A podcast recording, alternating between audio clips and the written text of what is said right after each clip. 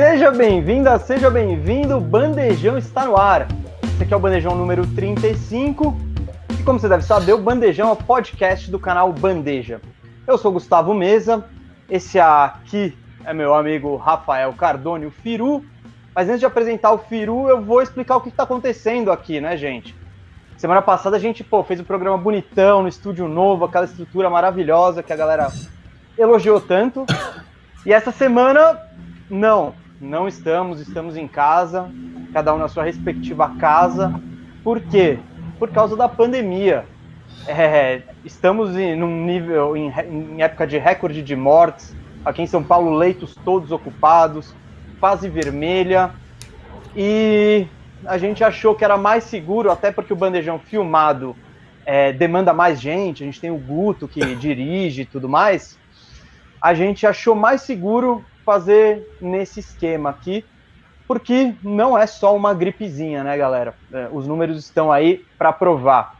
Pedimos desculpa para a galera que tá, acompanha a gente no Spotify desde já, porque o áudio provavelmente não vai estar tá com a mesma qualidade que a gente costuma ter, e a imagem também não está igual à do estúdio, o cenário não está igual, mas esses dois galãs estão aqui. Isso que eu ia falar. É ou não é, Firu? É mais importante. É, eu ia falar que nada tá igual, mas a beleza dos dois permanece intacta, imbatível. É, pô, valeu aí. Tamo... E aí, galera, beleza? Achei que você não ia, dar, não ia de bordão hoje. É, tem que ter, né? Bordão, senão o pessoal começa a achar que me substituíram por um sósia. É, cara, estamos aí um ano depois, né? É, de pandemia. Um ano depois, de quando o bandejão deveria Exato. começar. Que o Exato, a ironia data, disso. Né? É. E agora, quando a gente começa a filmar, começa o negócio fica mais sério de novo. Para quem gente... não sabe o contexto, é isso. A gente tinha na segunda-feira de um ano atrás, no dia 10, se reunido, eu, Gustavo e o Cascão, para bolar o formato, a gente ia gravar na semana seguinte. E aí, no dia seguinte, na terça-feira, há exato um ano atrás, que acho que foi no dia 11 de março, o jogo do Jazz com o OKC é suspenso, a liga é suspensa, e a gente eu... adia o bandejão até a volta da liga, né? Eu acho que essa parada da NBA, o episódio do Rudy Gobert, foi meio que um ponto de partida pra galera meio que levar a sério. Não, tipo, eu, olha, eu assim, é, na quarta, eu na quarta-feira comecei a surtar, porque foi terça de madrugada. Aí eu já tava de olho e tal, daí na quarta-feira eu comecei a surtar, na quinta-feira foi o último dia que eu mandei minhas filhas pra escola ficaram um ano sem ir na escola. Agora elas voltaram e estamos entrando nessa fase roxa. Enfim, eu ainda sou a favor de mandar pela questão de saúde mental e tal, mas eu acho que pela. Eu acho que para os professores e funcionários não vai fazer sentido ficar aberta a escola. Eu acho que a escola vai ter que fechar. Se a escola estiver aberta, eles já estiverem com esse risco, eu vou mandar minhas filhas. Mas. É, é uma questão. Tá, tá delicado para todo é, mundo. O Dória está pensando agora em declarar férias de julho, trazer para agora, porque daí você ganha essas duas semanas, e daí em julho não para. Eu acho uma boa ideia, mas vamos ver como vai ser. Mas assim, o filme de um ano atrás, tudo se repetindo de novo, e é uma pena a gente... que a gente estava nesse momento super especial e de novo se repetindo, né? Teve aquela primeira semana, Bandejão no ar, sábado os cortes foram pro ar, três cortes, alegria dos haters. Alegria. É, mas animal, puta repercussão. Cara, eu e o Mesa ficamos felizaço, todo mundo, toda a equipe aqui, a gente conversando o fim de semana inteiro, todos os dias, tipo, olha que legal os comentários, né? A galera tá feliz, a gente tava muito feliz. Muito. E aí, infelizmente, assim, e de cima, desculpa não ter avisado direito para vocês, para o público que ia ser dessa forma essa semana. A gente até, acho que 11h30 da noite de ontem, ia Não ser sabia. no estúdio. Não, ia ser no estúdio, ia ser normal, ia ser a mesma coisa de sempre. Aí a gente começou a conversar, eu falei que ia gravar de máscara, aí não sei o que, o Guto tem as questões dele também, com, mora com a avó, é, é grupo de risco. Daí a gente ficou, epa, acho que não faz sentido a gente gravar. Daí a gente ficou pensando em alternativas e hoje a gente passou o dia pensando em alternativas. Se trazia os equipamentos para minha casa e para casa do Gustavo e gravava sem ser live, e daí subia ou sei lá o quê. E por fim decidimos fazer a live, estamos aqui. Espero que fique bom, que vocês fiquem contentes, tem conteúdo legal. A qualidade de áudio e imagem vai ser pior, mas é o que deu para fazer. Estamos num momento muito, muito complicado aí do país. Sim, temos que ressaltar que o mais importante é a saúde. É a nossa saúde, Isso. a minha saúde, a do Firu, a da família dele, a da minha família, a da família do Guto, que, como o Firu falou, mora Isso. com a avó e tudo mais, que é grupo de risco. Já mandando um abraço pro Guto, que, pô, ele tava empolgadaço também, né, com o início do programa. Gravou um, e agora já voltou essa figura abjeta Exato. que é o Cascão. É. Que... E eu, isso eu acho que é o pior. Isso eu acho que é o, é pior, o pior, de toda essa, essa situação é termos o Cascão de volta. Mas o que eu queria já pegar o gancho do Firu e continuar é, gente, que legal essa repercussão que deu. Olha, na minha caixa de mensagens ali, foi, puta, bateu recorde, muita gente mandou. Acho que bateu recorde nas mensagens no, do vídeo no YouTube. Demais. E a grande, grande, grande maioria, pô, gostando, né? E a gente só quer dizer que isso não é uma conquista nossa só, né? É, a gente tá felizaço, assim, por ter uma estrutura dessa que para gravar o programa que a gente curte muito gravar. Mas nada disso teria acontecido se não fosse esse apoio, se não fosse esse feedback, se não fossem os pedidos da galera que ficou o ano inteiro falando tem que filmar, tem que filmar, tem que filmar. E, pô, Cascão ouviu o recado, não só nosso, mas a pressão popular. E estamos, bom, gravamos semana passada, agora estamos aqui, mas o bandejão tá filmado, é isso que importa. E vamos melhorando cada vez sem, cada vez mais. Não, incrível uh... a repercussão, Mesa. A, a hashtag Firu tem razão virou trending topics no Twitter. O Twitter filtrado por casa do Firu. Esse era o filtro dele. Não, oh. impressionante o tanto de porrada que eu tomei no por causa do vídeo. Nossa senhora! Mas é o Cascão, né? O Cascão. É, o, ca... o Cascão foi artiloso, porque o é. que, que acontece? Ali, o meu foco não era falar do Nets, era falar do Utah Jazz, né? Ele cortou todo o contexto de Utah Jazz, eu tomei porrada de tudo quanto é lado, os caras falando, é, você acha que já vai pra final? Não, eu não, eu não é, é exatamente esse meu ponto. E daí o, galera, é, esse cara nem explica. Eu falei, é, mas é que não, a gente tinha pouco tempo, não era o foco explicar o porquê que o Nets não tinha. Enfim, tomei muita porrada, culpa do Cascão. É, e, mas tudo bem, foi legal mesmo assim, foi divertido. Bom, vamos explicar o que vai rolar hoje, como que vai funcionar isso aqui? Ó, gente, esse aqui não é o Lave a Louça, esse aqui é o bandejão. Exato. Então, vai durante o programa vai ter menos interação, porque eu e o Firu estamos com a pautinha aqui, já definimos os assuntos, assuntos que acho que todo mundo vai gostar. Mas a gente também quer aproveitar que vocês estão acompanhando a gente aqui ao vivo para responder perguntas. Mas quando que a gente vai fazer isso? No final. No final. Então, como que vai funcionar? Uh, manda a pergunta no superchat, tá? E no final, o que, o que for perguntado lá, a gente responde. Se você não, não conseguir acompanhar a live inteira e tudo mais, fala, pô, fiz a pergunta agora, os caras só vão responder no fim. o vídeo continua no site, vai ter o bandejão no Spotify, vai ter tudo normal. Então, é só voltar depois e ver o que, que a gente respondeu para você aí. A pauta do programa, que agora não tem também mais aquela introduçãozinha, né? Aí, ó, é a campanha. O, a gente vai falar de All-Star Game, de Blake Griffin, né, no, New Jersey, no, no, Brooklyn Nets, que foi o assunto da semana, que não teve muitos jogos, né, pessoal All-Star. E vamos falar também de... A gente está em dúvida, eu e o Firu. O Fi... Eu quero chamar esse não, quadro deixa de... para hora. A gente vai falar de... É, a gente vai falar rumores, de... rumores e rumores trocas, de tá trocas. mercado, que time tá, tá afim, que, que time tá buscando, que jogadores são cobiçados vamos fazer um apanhadão do que está sendo dito na imprensa norte-americana. Então, já sabem, gente, muito obrigado. Vai ficar gravado mais tarde, sim. Agostinho e Pedro. O bandejão vai ficar disponível e também vai para o Spotify. A gente vai extrair o áudio e vai mandar para lá. Então, tudo normal, tirando a gente tá, vai dever um pouquinho na qualidade técnica hoje, mas é por um motivo na, maior que é essa pandemia. Os dois principais pontos estão aqui, que é a beleza dos dois e a qualidade do conteúdo. Então vamos que vamos, que vai ser. E apesar do cascão, a gente vai tentar. Vai tentar fazer o nosso melhor aqui. Firu, que que cê... vamos começar de All-Star Game, né? Que eu acho que é o tema. Hum. Né? Você gostou do All-Star Game? Teve alguma coisa que você gostou do All-Star Game? Cara, é... vou, vou, ser bem sincero aqui. É...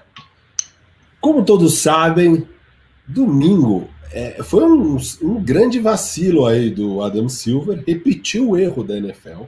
A ah, NFL não. já tinha cometido esse erro.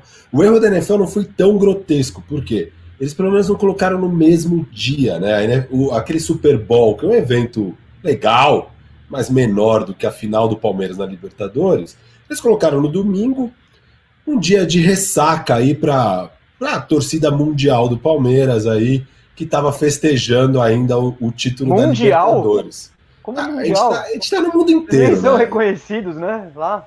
Eles Mas enfim. turismo. Um vacilo aí do. Eu nem sei quem é o nome do comissário da NFL.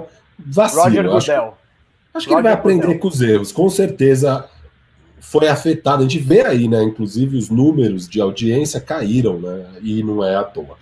E aí vai o Adam Silver e não aprende com ele e faz ainda pior, coloca no exato dia, no mesmo horário da final do Palmeiras com o Grêmio na Copa do Brasil, o jogo da volta, o jogo que realmente decidia.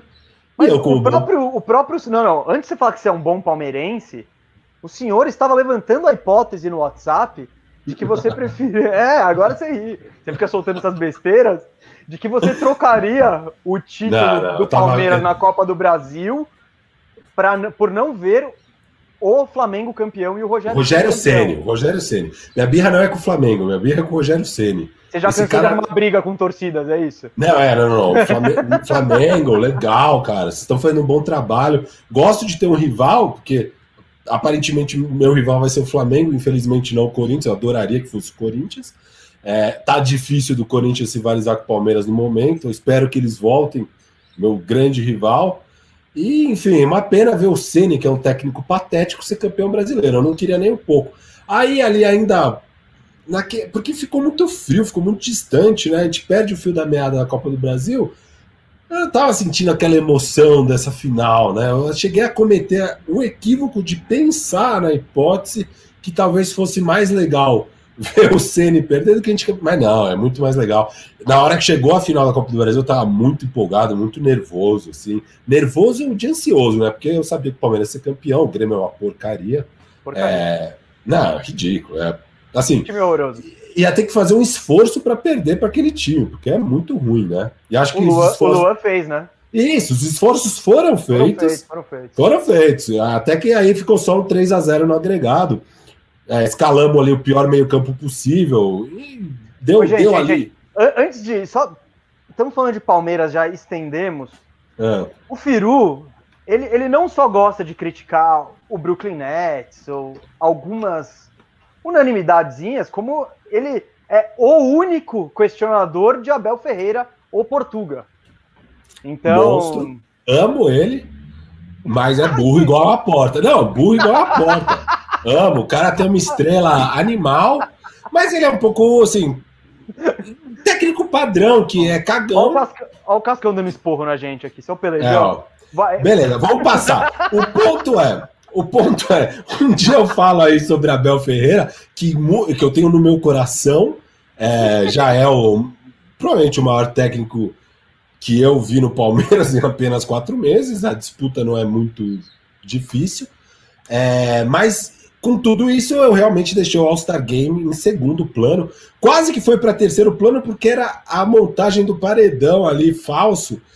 E aí então ficava zapeando entre All-Star Game e paredão falso. É, All-Star, mas... pelo amor de Deus, velho. Exato. Pelo amor de Deus. Aí o que acontece? Eu assisti pouco do All-Star Game. O que eu fiz depois foi. Eu, eu assisti as reprises das competições individuais, que são as três, né? Que é o de habilidade que, pelo amor de Deus, esse negócio não devia existir, que é uma porcaria aquilo, né? Não tem a menor graça. O campeonato de enterrada, que acho que zero pessoas estavam ansiosas por aquilo, com Anthony Simons ou Toppin, e aquela outra pessoa que acho que ninguém nunca ouviu falar, algum jogador obscuro aí do Indiana, acho, não, não sei quem é Stanley. Cara. Nunca ouvi falar. Não, Parece ele... que ele, é, ele nunca tinha dado uma enterrada na não. temporada. Ele não, uma enterrada, né? Sei lá, enfim, acho que se eu tivesse falado pro Adam Silva, ô oh, Adam, eu tô afim de dar umas enterradas aí, ele talvez considerasse. Eu ia falar, ó, tem um bandejão ali que tem bastante. Você tem mídia, né? Você ia trazer isso, mídia. Isso, isso, isso. Eu vou. Enfim, mas não rolou. É, muito chato. E o campeonato de três pontos foi legal. Né? O campeonato de três pontos foi bem legal. E no jogo aí, depois eu assisti com mais calma os compilados e tal. Teve aqueles momentos legais, né? De três pontos do Steph Curry pegando fogo. Teve uns momentinhos do Giannis foi 16 de 16.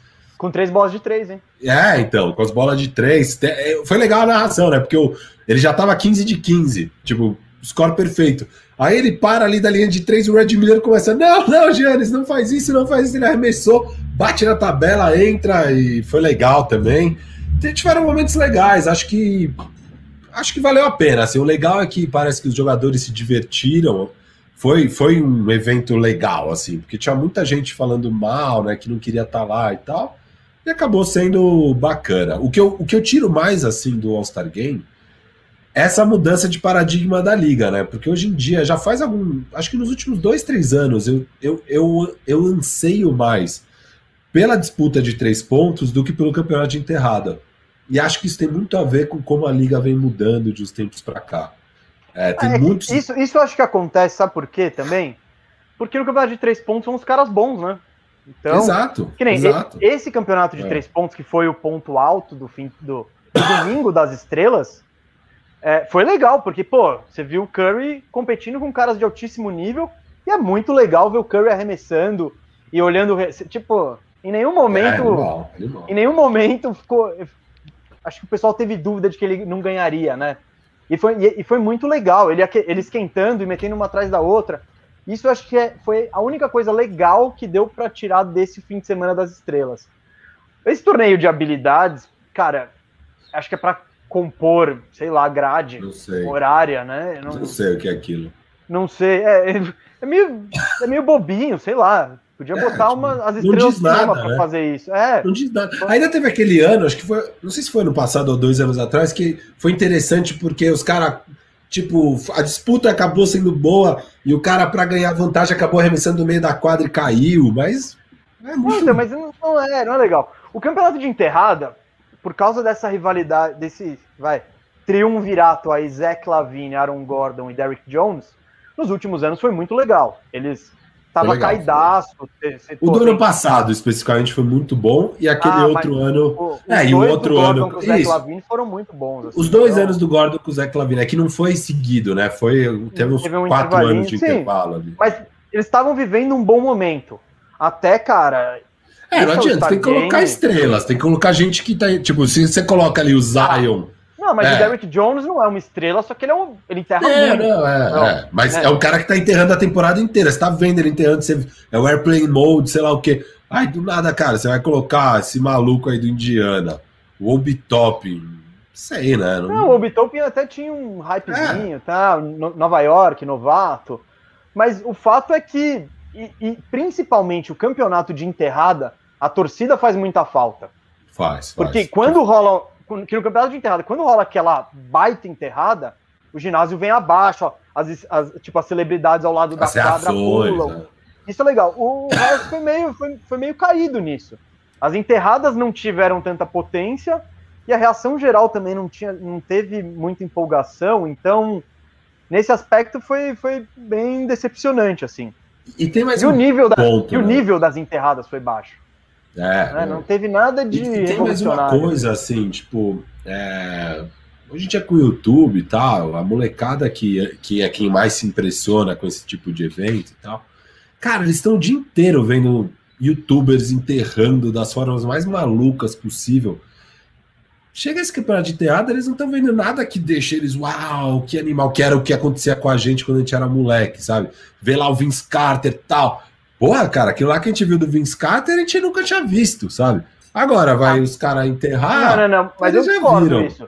O, o, Aaron, o que o Aaron Gordon fez, o que o Zach Lavine fez, foi, foi impressionante. Não, mas foi, você não consome os youtubers. Que... Não, você não consome não, os youtubers. Não, mas, eu, mas cara, todo mundo, mas repercute até hoje, mesmo é, na geração é, mais é que... jovem. Sim, até, sim. inclusive, a gente fez o radar bandeja do Aaron Gordon, das, das vezes que ele foi roubado, e, cara, a audiência foi, foi muito boa. É, foi roubado. Foi impression... Foram enterradas impressionantes, coisas que eu, pelo menos, nunca tinha visto. E, cara, esse ano eles não, não, não teve nada de impressionante. O, tem, gente, mais... tem, gente, tem gente que acha que para revitalizar o formato Seria legal trazer esses youtubers de destaque para competir com os jogadores de NBA no campeonato de enterrada. O que, que você acha disso? Cara, eu acho que é um apelo novo, né? É, então, eu acho pra... que pode ser. Não, seria legal. O, melhor, a melhor coisa seria botar estrelas de verdade. Né? Eu não sei sim, como sim, que a NBA ia fazer isso, dar um prêmio monstro, dar uma vaga no, sei lá, no, no All-Star ano que vem pro campeão. Sobre o jogo das estrelas, eu queria falar duas coisas mais, né? A primeira é, quando eu vi que o Duran foi o mais voltado do leste, eu fiquei muito feliz, né? Porque eu falei, finalmente não vai ter lá o Giannis escolhendo aqueles times bizarros dele, né? E aí os caras fiz, o, o Duran foi lá e deu uma de Giannis, né? O cara escolheu um time bizarro. Ele é... também perdeu o Embiid, né?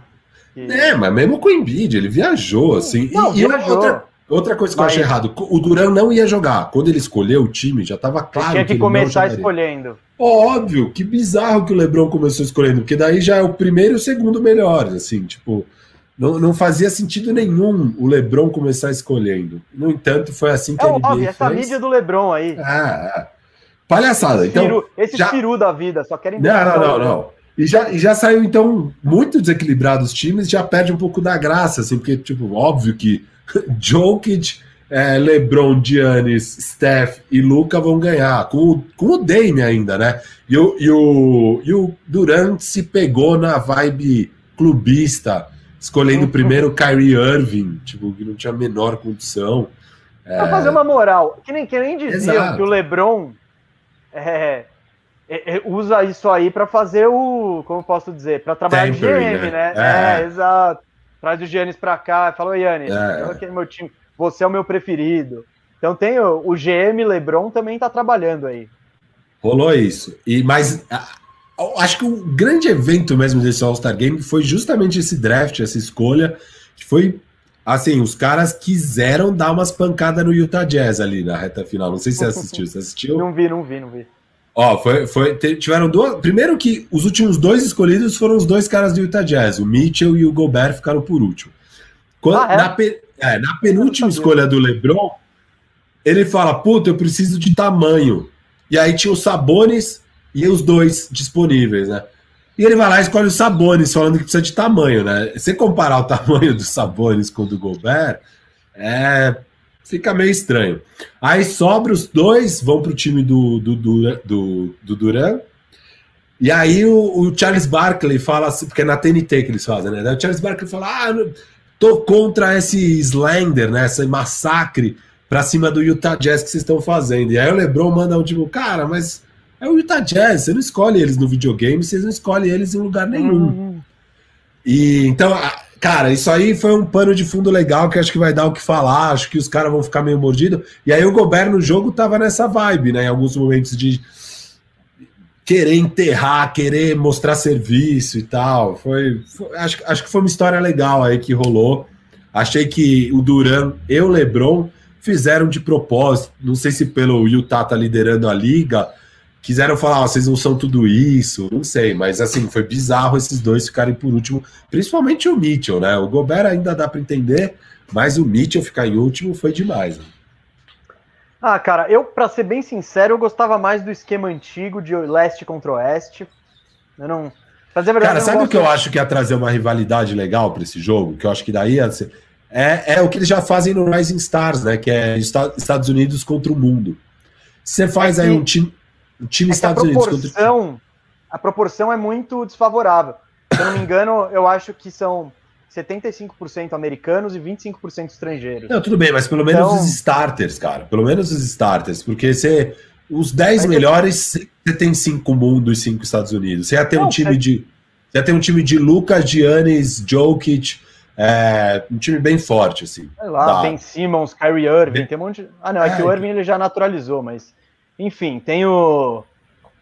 Cara, eu, eu acho que aí fica injusto. Você tá beneficiando mas, os estrangeiros. Não, mas, os, mas os... se geraria uma rivalidade. É, então, ia dar uma rivalidade e tal. Acho que, acho que poderia dar uma, dar uma emoção aí pro formato. Porque tá, tá assim, é difícil dar.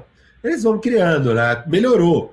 O jogo melhorou de dois anos para cá com esse novo hum. formato. É, ainda, o negócio sabe... do último quarto, então, somar 24 Sabe o que eu acho que desse formato que mudou? Isso eu acho que foi um acerto, porque a coisa que mais me incomoda no All-Star Game, e eu, quando eu era. Eu acho que o All-Star Game é um jogo pra molecada mesmo, é pra galera É, se apaixonar é. pelo basquete, é puro entretenimento. O que mais me incomoda no All-Star Game é esse fato de ninguém marcar nada. Então, que nem o Yannis, pô, foi, sei lá, 16 de 16, 13 de 13, sei lá. Meio Cara- bizarro, né? Muita cesta assim que. Não, que, que ele simplesmente pegou e correu e cravou. Andou.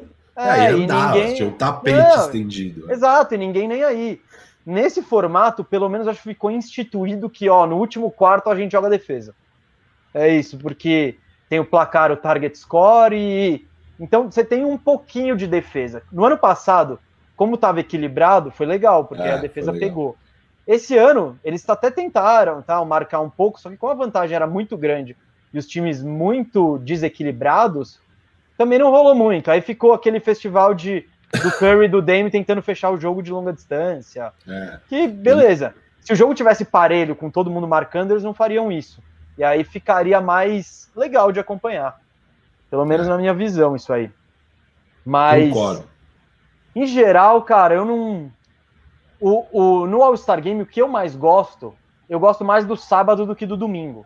Eu gosto de ver o campeonato de enterradas, eu gosto de ver o torneio Mas o de que, que, três. que você achou do formato de tudo num dia só? Ah, não gosto, não gostei. Não? Eu prefiro. Não, eu prefiro Ah, diluir, cara. condensado. Não. Então, mas você É. não acompanhou tudo, por exemplo.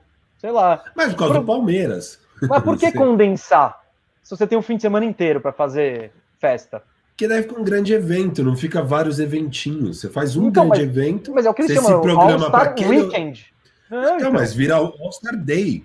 E daí você faz. Não, beleza. Eu acho que até pode ser weekend. Você deixa os Rising Stars um dia antes e tal. Mas os main events para os jogadores é, que não são Rising Stars, fica tudo num dia. Então, é, disputa de três pontos enterrado e jogo das estrelas. Tudo junto. Some com essa porcaria de habilidade. E no sábado você coloca o jogo lá da mídia, né? Porque tem o jogo dos caras da mídia.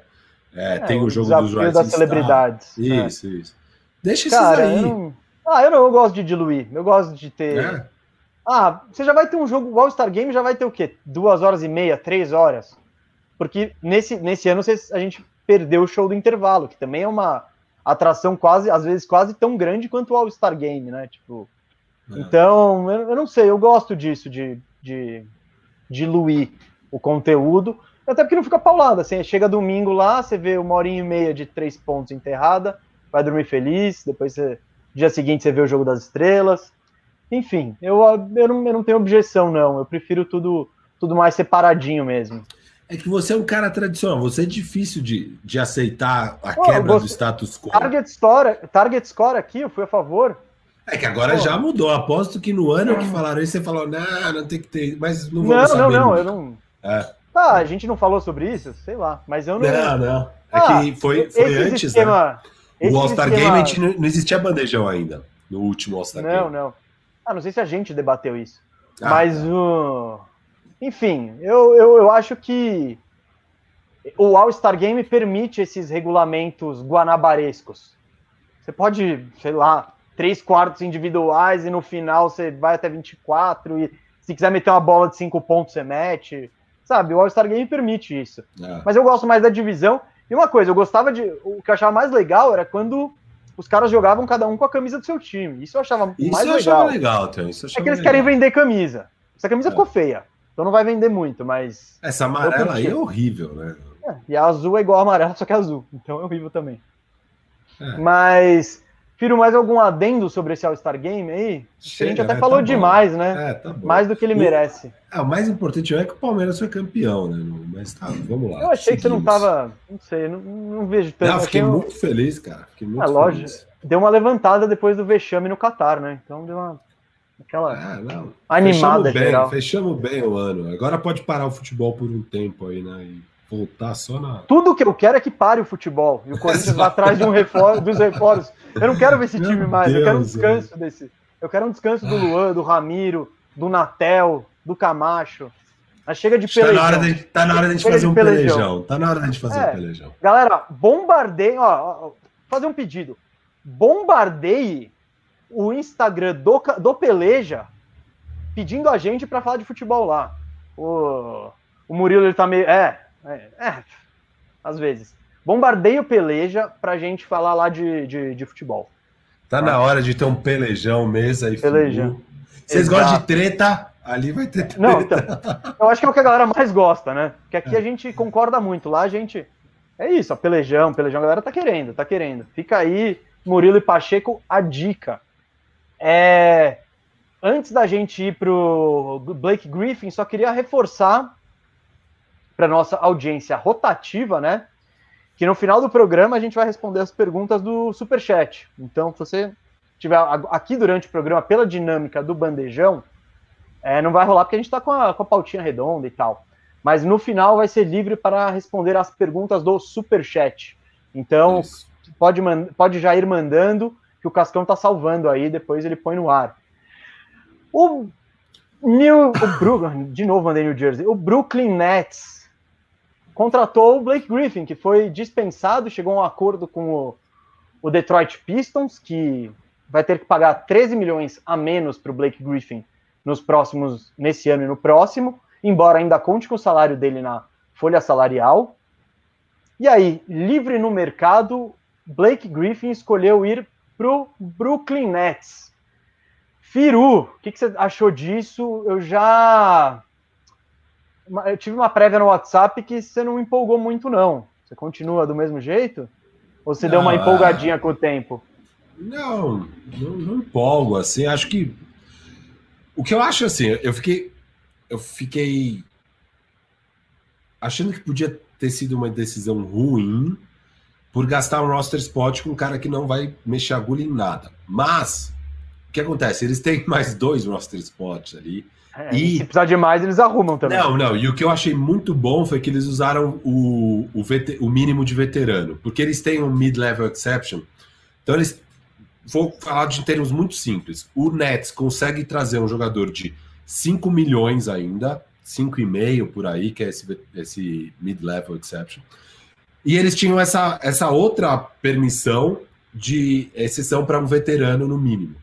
O Blake Griffin poderia ter vindo em qualquer uma, mas ele topou aquele mínimo. Então o Nets continua tendo essa, essa faixa maior para trazer alguma outra pessoa. Sendo assim, eles realmente arriscaram quase nada, virtualmente nada, e existe algum upside.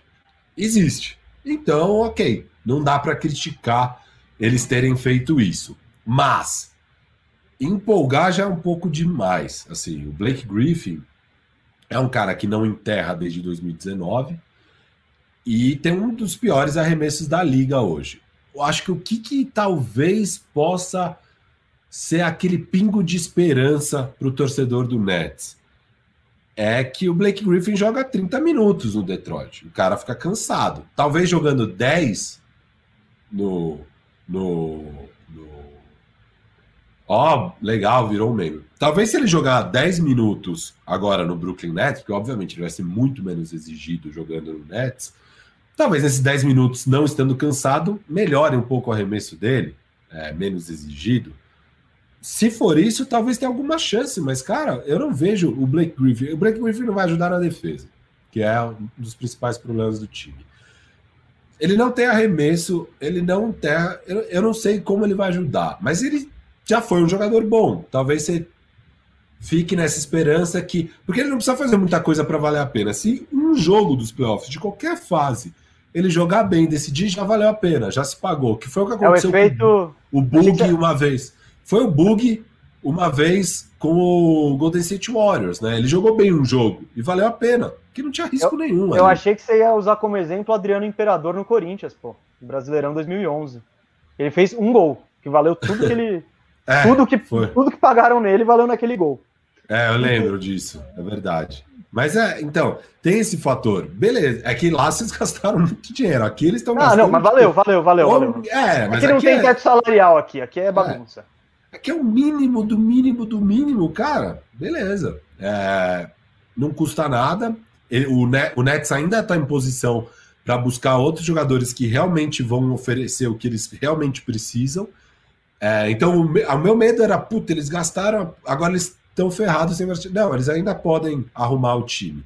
Então, ok. É, vamos pegar esse cara que existe algum upside, mas dificilmente dá para contar que ele vai trazer uma, vitória nos playoffs. Eu duvido. Eu acho que muito okay. se viu aqui na Twitterosfera, né?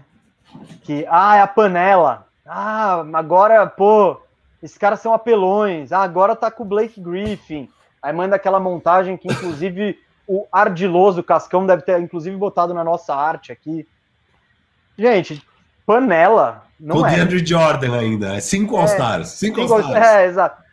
É, uma panela não é, porque o Blake Griffin, que o Cascão tá botando nas imagens ao lado, esse Blake Griffin não é mais o Blake Griffin de hoje. Você vê quanto ele voa, o quanto ele, ele pula, a impulsão, a explosão. Esses eram os atributos principais do Blake Griffin. E ele não tem mais isso. Se você for é muito, dá para perceber isso com uma simples entrada aqui no Basketball Reference. É, hoje ele chuta quase metade das bolas dele de três. Ele, eu vou inclusive abrir aqui. Ó, ó seis, eu vou pegar, seis tentativas. Pode, deixar, pode, ó, eu, é, não, eu vou é mais da metade. Com, mais da metade, Gustavo. Vou comparar com 2015, que foi o ano que ele foi ao, o último ano que ele foi ao Star pelo Clippers. Ele arremessava 17 bolas por jogo e 0,5 eram de 3. Então, é muito claro que ele ia, finalizava perto do aro. Ele batia, vamos lá, batia seis lances, seis lances livres e meio por jogo. Esse ano, ele arremessa 11 bolas, mais da seis delas de três, mais da metade, e ele bate só três lances livres. Caiu também pela caiu pela metade, quase mais ainda, em comparação ao a época de ouro dele no Clippers. Então, o Blake Griffin não é mais esse cara. Porém, eu acho que ele pode ajudar sim. Eu acho que, como o Firu disse, eu concordo, o Nets não deu nada para pegá-lo. Então, é mais um esquema de o que vier é lucro. O Firu perguntou onde o Blake Griffin pode ajudar. E eu acho que tem um fundamento que ele pode ajudar bastante, que é o passe. Ele passa bem a bola. Eu vou ver aqui, ó. ele já chegou a ter, vamos ver, assistências de média, blá, blá, blá. Ele já chegou 2. a ter cinco assistências de média por jogo. 5.5. 6.2 foi um. No, é, na estreia no Detroit. Então, é. isso pode ajudar bastante o Nets, porque ele vai ter muita gente boa para passar a bola. Ele vai ele vai... fazer essa bola movimentar. Ele vai jogar na segunda unidade, né? Esse é um fato. Ele não vai ah, ser. Não sei, não vai ser. Mas isso, isso é irrelevante. Se ele estiver bem, ele fica com a unidade principal. Não, Enfim. sei, mas eu acho que vai ser muito raro ele jogar muitos minutos com a unidade principal. Não tô nem falando de iniciar o jogo, mas eu acho que ele vai ser um cara mais. Cara, eu, depende dele. Por talento e por bola que ele já jogou. Pô, a gente Não, tá vendo o é, Jeff é que... Green fechando o jogo, a gente tá vendo o DeAndre Jordan às vezes fechando o jogo. Eu, te, eu confio mais no Blake Griffin do que no Jeff é Green. Que eu, é que eu acho que você colocando os três em quadra, né, da First Unit, que é o, o Harden, o Kyrie e Duran e o Joe Harris, Uhum, quatro, sobra um lugar. esse um lugar você vai, você vai priorizar um defensor, cara. É, não tem jeito. Ou tamanho, depende do matchup. É, então, mas... Porque, teoricamente, você vai botar o Bruce Brown, que tá muito bem. Tá jogando um de armador. pivô. O armador que tá jogando de pivô lá. Então, é. é. Surreal. Então, o Blake Griffin tem o tamanho, tem habilidade. E eu acho que também uma coisa que pode dar alguma esperança ao torcedor do Nets, que, que o Blake Griffin vai vai fazer a diferença é apostar que, cara, o que você viu no Detroit Pistons não é o Blake Griffin que vai vir para o Nets. Porque ele, acho que não dá para um cara que nem ele ficar mais desmotivado na NBA. Ele estava no, ele tava no Clippers, um time bom, brigando por playoff, ele vai para essa bagunça do Detroit, que vai piorando ano após ano. É um pouco do efeito, talvez, talvez role um pouco do efeito Nick Batum, que o Batum ele foi talvez o pior jogador da NBA o ano passado, pelo Charlotte Hornets, porque ele estava a gente até falou disso, ele é o típico role player, o jogador para complementar plantel. E num time horrível, ele pô, mal conseguia fazer qualquer coisa. Ele desencanou, ele não jogou e tudo mais. Aí esse ano ele assinou com o Clippers pelo salário mínimo e tá, ele tá longe de ser uma estrela, ele ainda é um jogador com falhas, mas ele hoje é um jogador produtivo, que ele não era no, no, no Hornets, ele era, no Hornets ele talvez fosse o pior jogador da NBA. Então eu acho que vai ter uma motivação para o Blake Griffin mostrar um algo a mais. Vamos torcer para que ele tenha algo no tanque para ser relevante. Ainda assim, eu acho que foi uma boa contratação e que o Nets não está perdendo nada em fazer isso. Mas agora, falar que por ter o Blake Griffin é uma panela. Opa, Mas eu vou falar aí. uma. É, foi algum, algum cara bem legal aí. É, cara, mas ó, vou falar uma coisa sobre a questão da panela, tá? Vou, vamos pegar aqui. O Brooklyn Nets começa o ano e é uma dupla. Kyrie, que já ganhou um título com o LeBron, junto com o Duran, que é o cara que sempre foi colocado como o melhor jogador depois do LeBron nessa, nessa NBA atual, e o cara que talvez chegar até cogitar se era melhor que o LeBron. Né? Então você posso, tem posso, posso, posso, posso só dar um adendo pro Cascão Ardiloso que botou no TP aqui? Eu não disse que o Griffin do Nets vai jogar melhor que o do Detroit. Eu, eu espero que parte desse rendimento horrível dele no Detroit seja falta de motivação e seja ele tentando se poupar. Porque o Blake Griffin do Detroit, meu Deus, que tragédia. Principalmente o desse ano. Quando ele chegou, e... ele chegou a ser até terceiro time ao NBA. Mesa, é. Cascão mentiu. Ah, essa eu gostei. Essa eu gostei. Boa, Cascão. Boa. Desculpa, Firu, é só para botar pingos. Não, não. É importante mesmo, o Cascão é complicado. E, cara, sobre isso que você está falando, seria interessante, né? Porque já não bastou o Harden jogando 10 jogos com a barriga da vovozona lá de espuma. só para só para poder ir pro Nets. Aí chega no Nets, ele tá magro. Agora só falta o o, o Blake Griffin chegar enterrando, sabe? Chega enterrando. Primeira jogada vai ser uma ponte aérea do Harden 360, pau! É, tá. E beleza, assim, talvez seja essa vibe. É, mas, cara, sobre panela, o que eu acho legal é isso, né? Porque então você tinha Kyrie Durant, que é basicamente deveria ser um dos melhores duos da NBA no nível LeBron e AD, óbvio, abaixo, porque o LeBron é melhor que o Durant e o AD é melhor que o Irving. Não, não, mas calma. O LeBron ganhou, o LeBron ganhou do Golden State Warriors com o Irving e o Kevin Love e o resto de um time porcaria. O Durant, o que, que ele tinha já no começo do ano?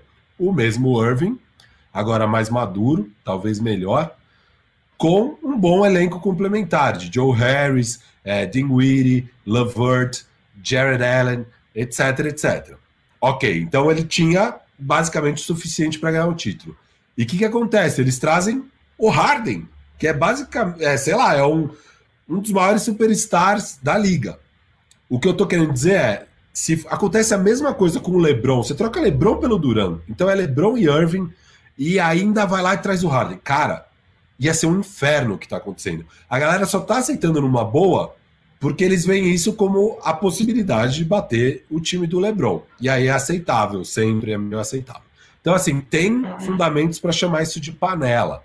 Porque se fosse com o LeBron, a galera não estaria aceitando de jeito nenhum o Harden ir para o Nets. E, e também ia ser mais away ainda com o Blake Griffin, embora seja besteira, porque o Blake Griffin não é mais um All-Star, não dá mais. É, é, tem jogadores que, assim, role players que afetariam muito mais positivamente o Brooklyn Nets do que a chegada do Blake Griffin. Mas eu entendo as pessoas começarem a ficar, caramba, é um atrás do outro, sabe? Chega, sei lá o quê. É, é o que acontece quando você junta três dos maiores All-Stars da liga, sabe? Qualquer coisinha a mais que você colocar vai derramando o copo. O copo tá cheio e começa a esparramar. É, ok, eu, eu concordo com você que Blake Griffin a gente não deveria fazer a UE pelo Nets pegar o Blake Griffin. O Aue é por ter pegado o Harden.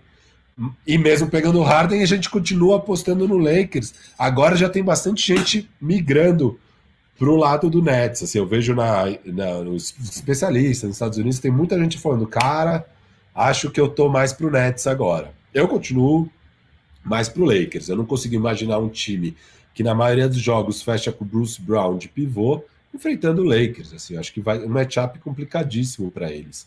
É, então eu continuo apostando no Lakers, mas óbvio, você, a gente vai conseguir ter mesmo uma noção a hora que acaba o trade deadline e acaba o buyout, porque o mercado de buyout vai ser muito importante e tem a trade deadline, né? Acho que o Lakers pode fazer muitos movimentos ainda e o Nets também, então as coisas ainda podem mudar bastante. Bom, tivemos aqui a, a, a sempre presente entrada do LeBron em um assunto que não tem nada a ver, e sempre acontece, então é uma marca do bandejão aqui, isso já aconteceu.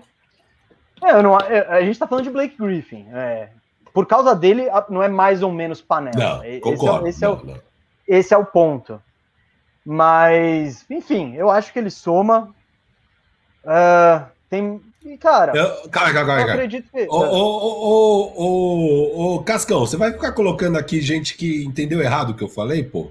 Eu não falei que eu prefiro o Irving do que o AD, eu falei que eu prefiro o AD do que o Irving. Não, só de você ter comparado os dois, ou ter botado na mesma situação, ah, o LeBron tem o AD e o Durant tem o Irving, já foi um absurdo. Então, é, mas que... não foi isso que eu falei, não foi esse o argumento. Você falou, você falou que já era uma panela porque tinha os dois, mas o LeBron não precisa. Não, LeBron, não, o que eu tô falando é que se fosse LeBron e Irving, que já ganharam título juntos e com todo aquele elenco complementar, já seria o time a ser batido e tudo, né? E daí você ainda traz o Harden para esse time, o pessoal vai ficar completamente insano. E não foi o que aconteceu com o Duran. O pessoal tá ok do Harden ter ido pro Nets, tá normal. Não tem nenhuma pessoa surtando com esse fato. É só isso que eu tô falando. É isso. Não é nada. Não, tá. É, é que isso aí.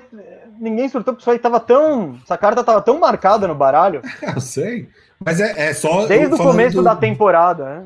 Que a gente é, é só falando do parâmetro duplo aí de análise que fazem, assim, com, com o, persegue o Lakers, né? E o LeBron, não, não, Lakers, não, Lakers. não, mas o LeBron, a galera segura num patamar mais alto de exigência, assim. Se ele faz um negócio desse, é, todo mundo ia estar tá chorando de, ah, pra que ter liga, não sei o quê. Bom, momento LeBron de hoje já foi. Ele talvez apareça aí ao longo, ao longo do programa, né? Porque o bandejão é assim.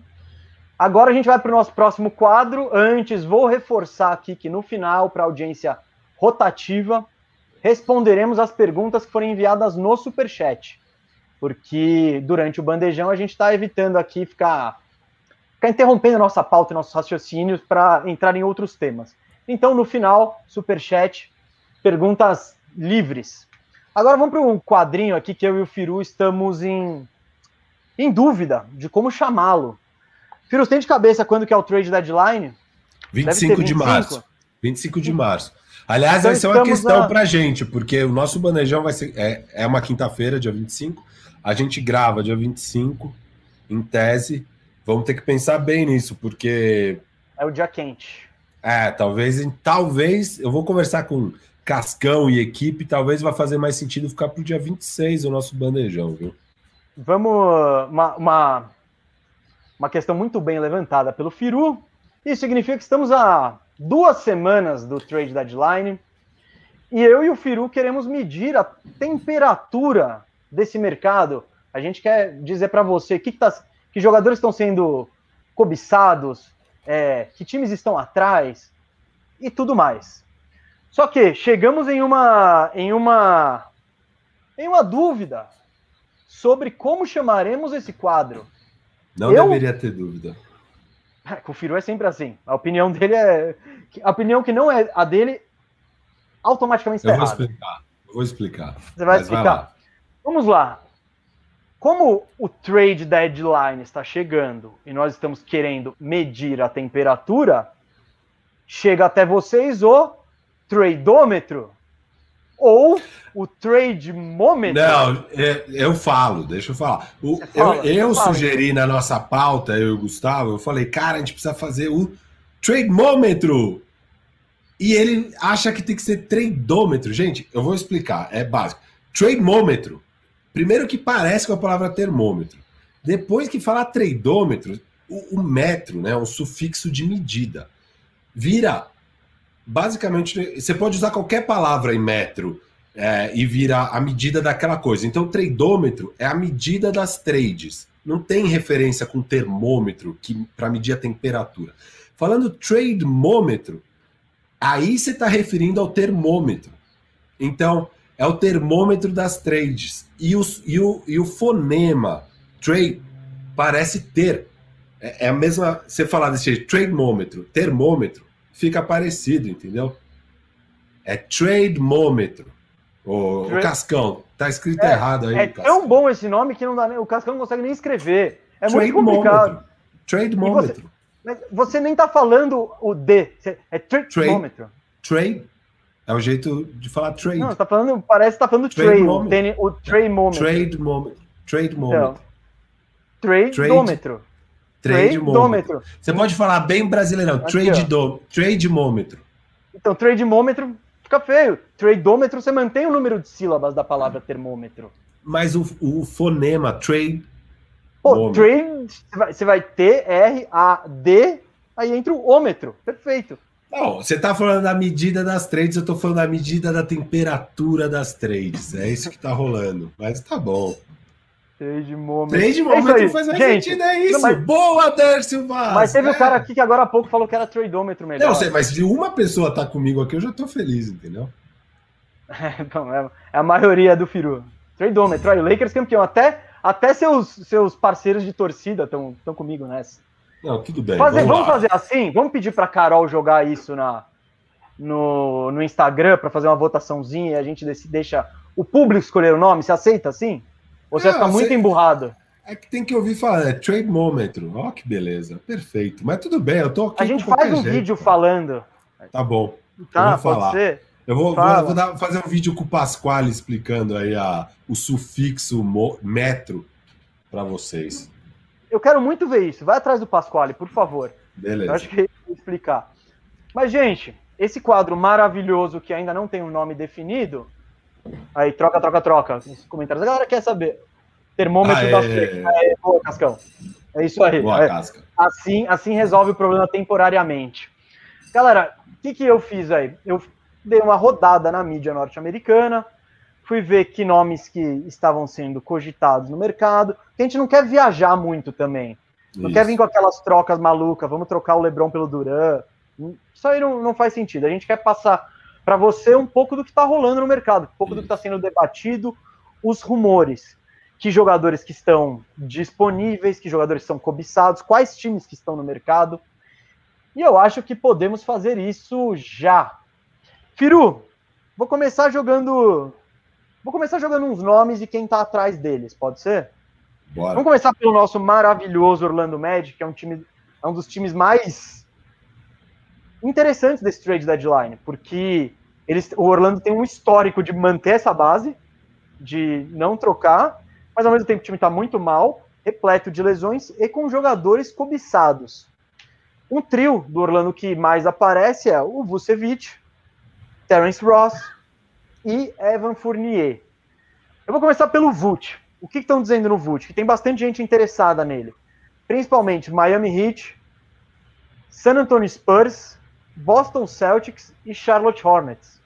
Desse quarteto aí, o que eu já tinha ouvido antes e há mais tempo é o Boston, que eu já falei que eu acho um fit interessantíssimo, assim, o Vult lá.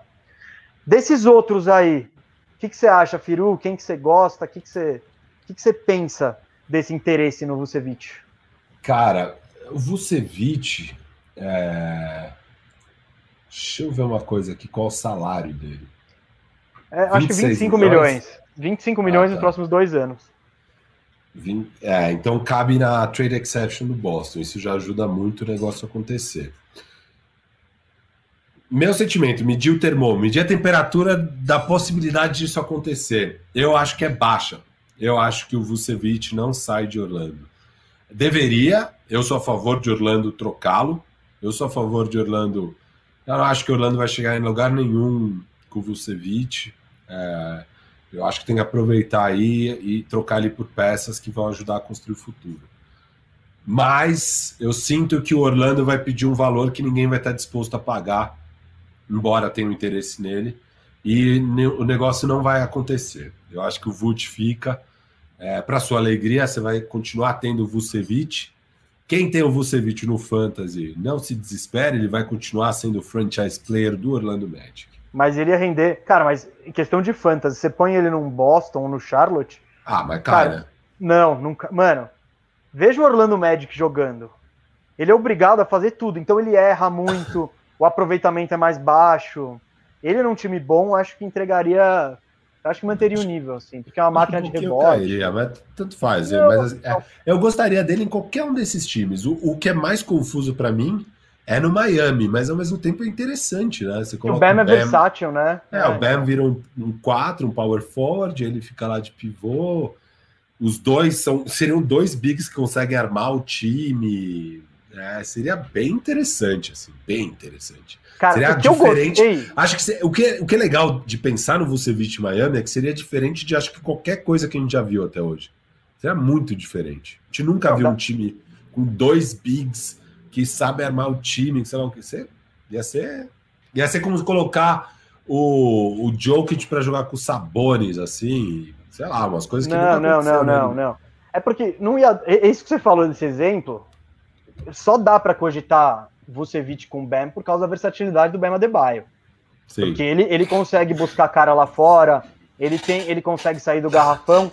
E do outro lado, no ataque, o Bam não tem um chute, mas o Vucevic tem um chute, é um especialista. Então, talvez por essa alternação da versatilidade ofensiva do Vult no arremesso com a versatilidade defensiva do Bam, faria algum sentido. Porém, se eu sou Miami, eu não gasto minhas fichas no Vucevic. Eu ia atrás de um cara de um cara de perímetro mais forte e tal. É, Desses, de, mas eu gostei de todos esses times aqui que foram no, nos Charlotte, quais ele está sendo. Charlotte, tá Charlotte muito. Eu é, gostaria Charlotte muito tá dele no Charlotte. Mas é, não, eu, falei, eu falei que eu acho que não vai virar nada. Não, não, não, não, Eu acho que não vai. Eu, eu gostaria que não fosse, né? Porque o Orlando ele consegue fazer o tank esse ano mesmo com o Vucevic. O tank tá aí a todo vapor.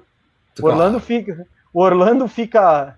Veja o do Orlando, é aquela coisa. O Orlando ele tá meio pau a pau, vai indo, jogo equilibrado, cinco minutos finais, ou, ou em geral, quando o Vult vai para o banco no início do último quarto, aí desanda. Aí desanda geral. Aí quando ele volta para quadro, o time tá perdendo por 12. Aí você fala, pô, isso não vai dar para voltar.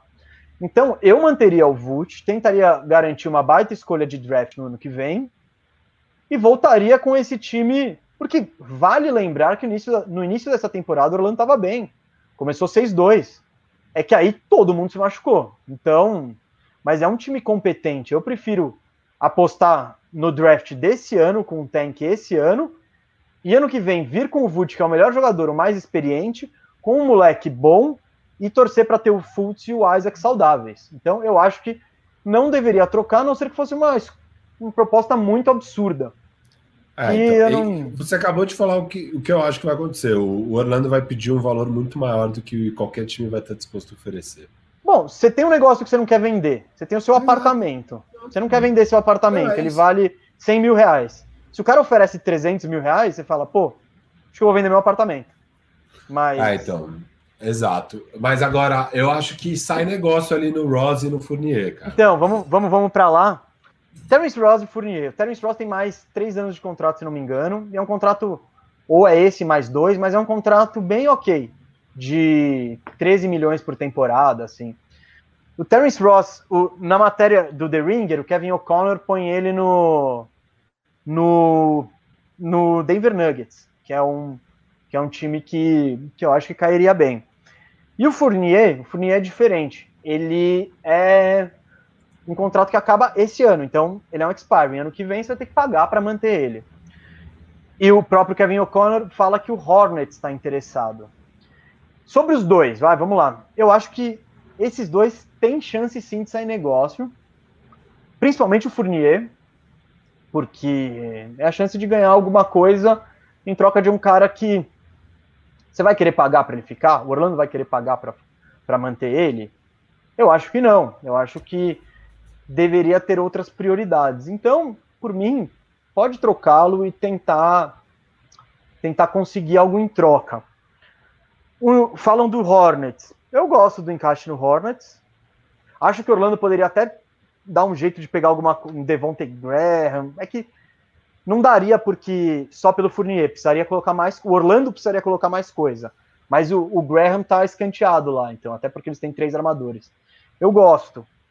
O Fournier, sabe onde eu gostaria muito de ver o Fournier? Milwaukee Bucks. Ele, o Milwaukee Bucks tem aquele problema do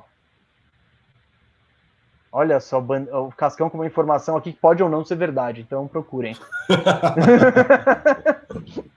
o, eu acho que ele no Milwaukee Bucks seria ótimo, assim, ótimo, porque. Ah, o Fournier seria ótimo nesses times que precisam de mais arremesso, né? Milwaukee Bucks, New Orleans Pelicans, é, Philadelphia 76ers. Sim, sim.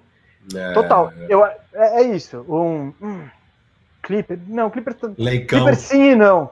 Ah, o Leicão. Leicão mas, não, total. Ele, ele no Lakers ia fechar jogo. É. Então, tem que ver quem está disposto a dar alguma coisa por ele. Porque talvez tenha gente disposta. Principalmente esses times, Milwaukee, Lakers. Porque a partir do momento que você contrata o Fournier, você vai poder renovar com ele. E além do teto salarial. Quando, se o Fournier virar um free agent e o Lakers quiser ir atrás dele, ele não vai poder. Porque ele só vai ter um salário muito baixo para oferecer e no mercado ele ganharia mais. Claro, um risco disso é o efeito Marcus Morris, que foi o que o, o Clippers fez ano passado. Ele foi na troca do. Ele foi atrás do Marcus Morris, pegou ele como expiring, aí terminou a temporada, eles tiveram que pagar um salário absurdo para ele. Porque ou pagava o salário absurdo ou perdia por, por nada. De qualquer forma, eu acho que o Fournier pode ajudar muito um time um time que precisa de arremesso, um time como o Milwaukee Bucks que está faltando peças complementares para colocar ao redor das estrelas dele, que no caso são o Antetokounmpo, o Middleton e o Drew Holiday. E o, e o Terence Ross é a mesma coisa. Eu acho o Terence Ross ele é mais especialista no tiro de três e menos playmaker, ele cria menos, menos jogadas. Mas é aquela coisa, todos esses times que falamos que o Fournier encaixava, o Terence Ross encaixa também. Até, por exemplo, no Sixers, o Terence Ross seria maravilhoso. Se eu sou o Sixers, eu, eu iria atrás dele, com certeza. E ofereceria peças de futuro mesmo. Pô, esses, que nem esses moleques, o Tybo, o Maxi, enfim, eu acho que o Philadelphia e o Milwaukee, no caso do Milwaukee, o Di Vincenzo, que eu acho que é a única coisa decente que eles podem oferecer. Eu, eu daria futuro para ter um para ter uma melhor agora. Que o Magic, o Fournier, principalmente, que assim, o Magic não vai ter o Fournier ano que vem. Não, não quer ter o Fournier esse ano porque é do interesse ir mal na temporada. Cara. Teoricamente, troca. né? É, você, mas você vai mal de qualquer jeito. Se você conseguir ainda pior, que é bom. É, pô, troca o Fournier por qualquer coisa. Absolutamente qualquer coisa. Você trocar não, por, não, mas eu acho que é o que Max, vai acontecer. Um, não, mas isso é. Max, nossa, tá lindo. Isso lindo. é o melhor cenário. Olha o que o Daniel Katzman mandou aqui embaixo. Vult mais Fournier por DiVincenzo, Brook e Middleton. Eu não fecho, não. Eu, sei lá. Eu acho hoje. Hum, não, eu não fecho. O Brook Lopes não me agrega nada. O DiVincenzo não mostrou que vai ser um grande jogador. É só um cara de potencial. E não sei, eu não faria, não. Ah, acho que você pega a coisa melhor pelo Vult. É, é. Que faz mais embora sentido. Eu goste, embora eu goste, eu goste da ideia de Middleton no Magic. Vamos oh. pro próximo aqui, ó. Deixa eu te perguntar uma coisa, só ah. mantendo aí no Orlando Magic, porque vamos realmente... Manter, a audiência pede muito para manter no Orlando Magic. Não, porque vamos, realmente, vamos assim, a gente... O, o que realmente está quente são esses três nomes, mas por que, que você acha que não estamos falando de Aaron Gordon? Não faz sentido trocar Aaron Gordon, cara? Ou pra ele mim, não é tem faz, mercado? Para mim, para mim, é o que faz mais sentido e é pois o que é. teria mais mercado. Não, o que faz mais faz sentido é o Fournier, acho, não, né? Não, mas... não, Ah, mas por causa da situação. É mas digo, é, por olhando, ser Mas olhando no elenco e olhando o futuro, o Aaron Gordon ele tá na posição do Jonathan Isaac, que é para mim o cara mais promissor do Orlando. Ele é muito bom, muito. E, e, e o Orlando tá com esse com dois caras que jogam na posição 4 de titulares. Eu acho que faz todo sentido trocar o Aaron Gordon, porque ele é bom. Ele, eu acho que no Orlando ele é super exigido, principalmente no ataque. Esse ano ele estava armando o time. Ele tem que ser a quarta, a quinta opção ofensiva de um time. E então eu acho. E, e ele faz muito sentido em vários times da liga. O próprio Boston faz sentido. Para mim, ele faz muito sentido no Portland Trail Blazers da vida. Enfim. Já falou mil vezes do Golden State Warriors, né? Sim, então, eu acho que o Gordon faz. Por exemplo, se mantém o Fournier e renova ele por um valor ok, para mim tá bom também. Eu acho que ele tem o seu valor. Ele é um 2 arremessador que tem um bom tamanho para posição. Por mim, eu não, eu não acho nenhuma loucura se eles falam, não, queremos manter o Fournier. Só que para mim não faz sentido Gordon e Isaac juntos. E se você pode ir atrás de um, de um jogador que encaixa melhor ou de assets para o futuro, vá atrás disso. Uh, vamos para o próximo aqui? Ó, esse, esse acho que é o rumor, um dos mais quentes que tá rolando, que é Harrison Barnes no Boston Celtics. O que, que você acha, Firu? É, sempre, quando a gente olhava ali o tamanho da trade exception do Boston, um dos primeiros nomes que vinha à mente no início da temporada era o próprio Harrison Barnes, que é um salário quase daquele tamanho, e um cara que até então estava até mais escanteado, né? Esse ano ele ganhou um papel um pouco mais protagonista no, no Kings, mas com certeza é do interesse do Kings, né? Ainda mais agora que as chances de playoffs vão diminuindo, você está chegando mais perto do trade deadline, está ficando mais claro que não, é, você não é um time de playoff esse ano. Cara, eu anotei aqui um negócio, cara, o Kings faz... perdeu as últimas, sei lá, 10, 12, é, tá numa é. sequência zoada. Uma sequência absurda, uma das piores, não sei se é a pior defesa da liga, mas é uma das piores. E o Harrison Barnes é um veterano que você conseguir pegar qualquer coisa por ele e o Boston tem a trade exception, eles não precisam dar um match de salário. Se o Boston envia um pique, tchau, um pique, tchau. Tá ótimo. Eu acho que você tá desvalorizando. Eu não troco o Harrison Barnes por um pique, o 24 pique, mas nem a pau. Eu, eu acho que ele tem valor, sim, não. Eu tava beleza, vendo... Tenta pegar um Peyton Pritchard, sei lá, entendeu? Um cara desse, um Robert não, Williams. Você pega o Robert Williams, tá É que do jeito, do jeito que você tá falando, você troca por qualquer coisa. Eu não trocaria por qualquer coisa. Não, não. Eu, eu, inclusive, eu tava vendo o Zach Lowe e o Bill Simmons debatendo se não era o caso de, de preferir trocar o Buddy Hilde do que o Harrison Barnes. Por porque aí abriria espaço para o Tyrese Halliburton na posição 2. E isso para mim faz sentido, tá ligado? Também não... faz. Ah, não, não. Eu, se eu sou o Kings, eu tô abertaço a negócios com Buddy Hilde, Bagley, Rashawn Holmes, Harrison Barnes, todos eles. Eu só não, só não encosta na dupla de Aaron Fox e, e Halliburton. Mas eu Mas... acho que eu acho que é isso mesmo que o Kings está pensando. Acho que é isso, sim. É, mas eu acho não que, é, é, não é nada além disso, não. Mas a uh, boa mas... temporada do Harrison Barnes acho que deve ter dado uma aquecida no mercado por ele, né? Deve ter aumentado. Ah, não, não, que ele tá melhor, times. que ele tá, que ele tá mais bem cotado do que no início da temporada, com certeza. Mas é porque ele tá jogando bem. Ele, não, ele tá jogando é que bem. o Harrison Barnes, o problema do Harrison Barnes é que ele, primeiro que ele surge já naquele time do Golden State, que, pô, é um time que tá, ele tá marcando o LeBron na final. Então, na final que ele marca o LeBron e vai mal, pô, detonam ele. Aí ele fica meio polarizado. Pô, ele é bom ou não é? Ele é o cara da temporada regular, que foi super bem e, e conseguiu encaixar no, se encaixar num super time, ou ele, é ou ele é esse cara que não consegue contribuir quando precisa. Aí ele vai pro Dallas, num Dallas bagunçado por um salário muito alto. E aí ele, ele passa essa impressão de flop. E ele não é um flop, ele não é aquele baita jogador que talvez as pessoas imaginassem que ele fosse. É, ele não mas vale ele salário muito... dele, mas ele é um ah, bom jogador. Mas do jeito que os salários estão aumentando, é, talvez ele não tá tão longe, ele não tá menos absurdo. Eu prefiro pagar, sei lá, esses 20 e poucos pro Harrison Barnes do que os quase 40 pro Tobias Harris, sabe? Que são jogadores. É, o Tobias Harris é melhor, mas enfim, não, tudo bem, mas não precisamos pegar os piores salários não, não, liga, então, É isso que eu tô falando, ele não é o pior é, salário sim. da NBA, ele tem um salário não, alto. Não é, não é. Não mas é. que tá, cada, tá ficando e cada vez Boston, mais aceitável. E que pro Boston, especificamente, vale a pena absorver para você usar seu trade exception, conseguir ficar acima do cap. E... Tá bom, mas ó, ó, sobre Boston, você gosta do encaixe? Se você fosse o Boston, esse era o perfil de jogador que você ia atrás com não. sua trade exception? Não, é, são vários motivos. Ele, ele usaria quase toda a trade exception e o, e o, o Boston ficaria hard capped, que é um problemão para o time. É, seria, eu prefiro pegar um Rudy Gay pela metade do valor e, e assim e não ter essa consequência financeira desastrosa.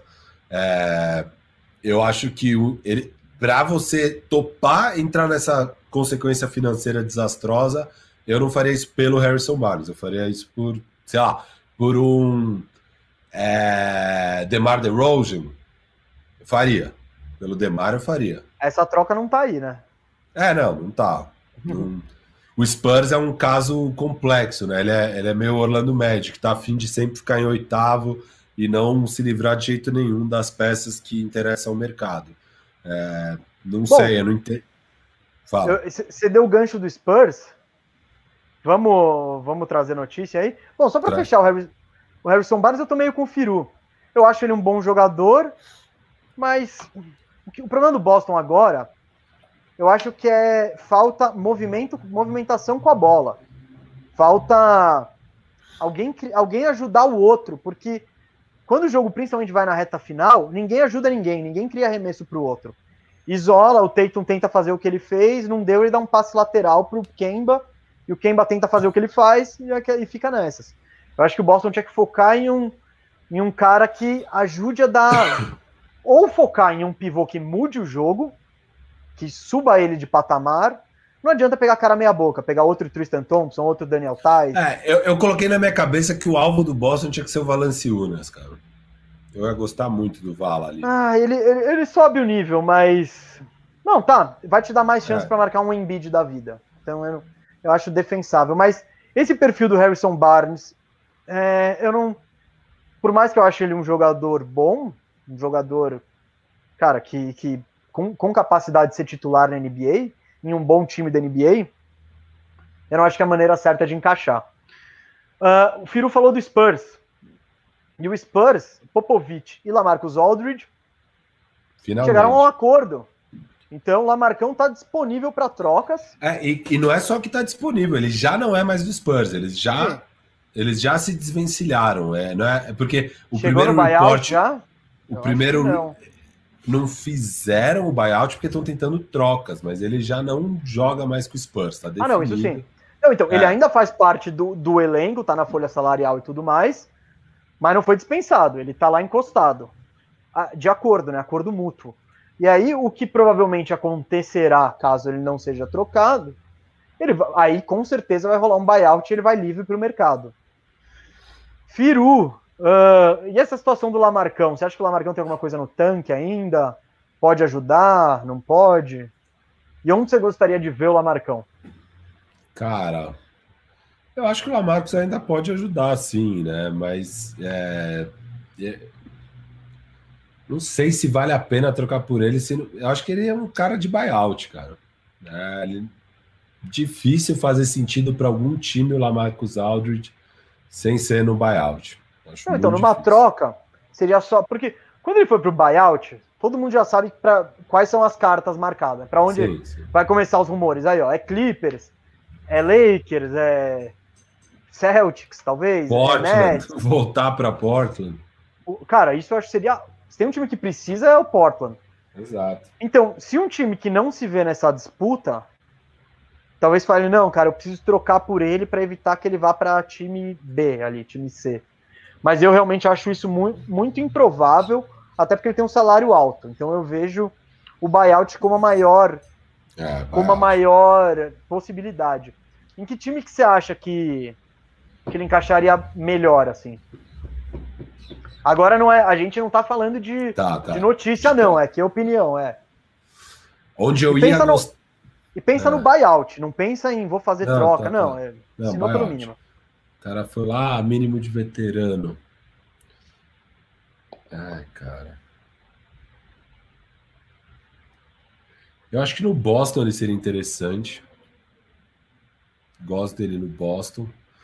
Denver, Dallas. Não sei.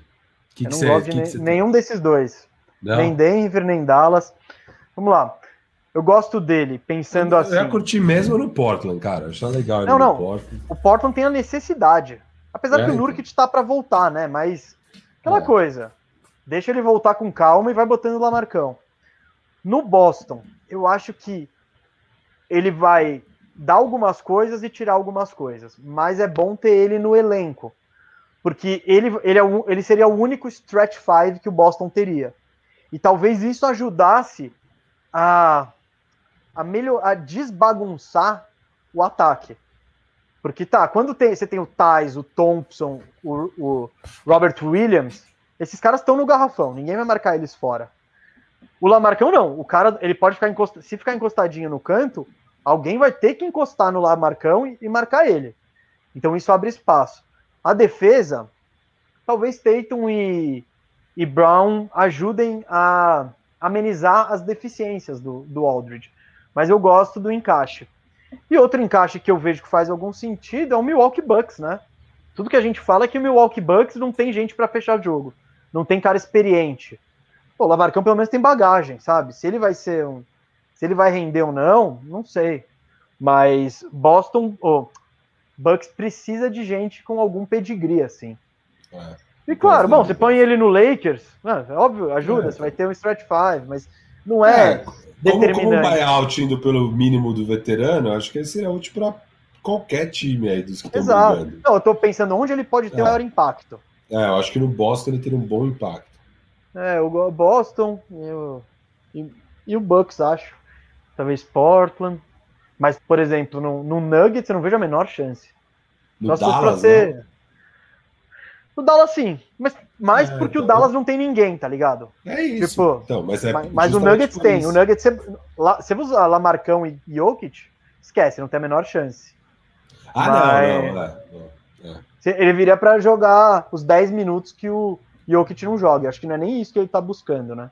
Não, botou, botou ele no Clippers aqui na foto do Cascão. Acho que faz algum sentido. Embora o problema do Clippers hoje, o maior problema do Clippers seja a falta de pontos no garrafão. Não tem ninguém que, que marca a cesta fácil lá dentro. Então, e com certeza o Lamarcão não é esse cara. Mas é. É, ajuda um pouco. Vamos pro vamos próximo aí? E aí, quem, quem Eu, mais tá? Como, Vamos o... medir quem mais aí. Então, o o Lamarcão eu acabei entrando no meio do Kings aqui. Ele fez uma. Porque vamos continuar no, no Sacramento Kings com o Bielitsa.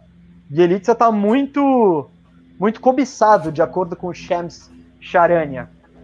O Bucks, o Celtics, o Heat, o Sixers, o Warrior e o Warriors estariam atrás dele. Se você fosse. Bom, vamos lá, vamos. Aparentemente o Bielitsa tá no mercado. Então, né, isso, isso me parece claro. E parece que vai ser aquele bom e velho leilãozinho. Se você. Qual desses times você acha que ele encaixa melhor, que deveria dar mais coisas para pegar ele, Firo?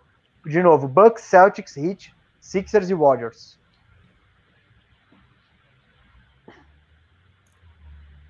Sixers, hein? Acho que os Sixers. Bucks. Ah, é, cara, é aquela coisa de sempre. É os times que precisam de arremesso. Eu acho que o Bucks e os Sixers precisam muito de um cara desse perfil. Celtics também seria bom. Ele seria esse Strat 5. É, ele seria esse Strat 5, exato. Ele poderia jogar como esse Strat 5, que seria bem importante. Quem mais? Bucks, Celtics, Sixers. Heat e Warriors. Heat não. Warriors. Cara, um chutadorzinho confiável cai bem no Warriors, vai. É, cai, eles estão precisando de chute, né, esse ano. É que o Warriors eu penso muito pro ano que vem, assim. Mas mesmo Mas, assim, okay. eu acho que o Bielitz é. é. um cara que qualquer time gostaria de ter no elenco. Lógico. É um lógico. ala de ele é um 4-5 especialista em arremesso. Especialista, em arremesso. Então, em arremesso. Eu não sei, no Sixers eu não acho, eu não sei. Ah, porque... ia cair bem lá, cara. Hum, mas minha questão, mas minha questão é a defesa, tal. Você vai ficar com o Embiid, o Bielitsa na 4, é, aí Embiid... Tobias na 3, sabe? Eu não, não sei se o encaixe defensivo. Eu acho que o Sixers precisa mais de um wing chutador, um ala, um armador que chute. E que eu focaria criar nisso. o próprio arremesso, né? É, tipo, criar... entre, por exemplo, vai, dois caras que parecem bastante no mercado. Eu iria, eu prefiro ter o Fournier do que o Bielitsa, tá ligado? Então, e, eu imagino que talvez seja um pacote parecido, assim, de até porque o Bie, o, o Fournier talvez seja mais jogador, mas o Bielitsa tem um, então, ah, acho um tá contrato tá mais, mais fácil, favorável. Né? É, é. é. Mas... Bielitsa pelo Kuzma, eu, eu não faço isso não. Não faço.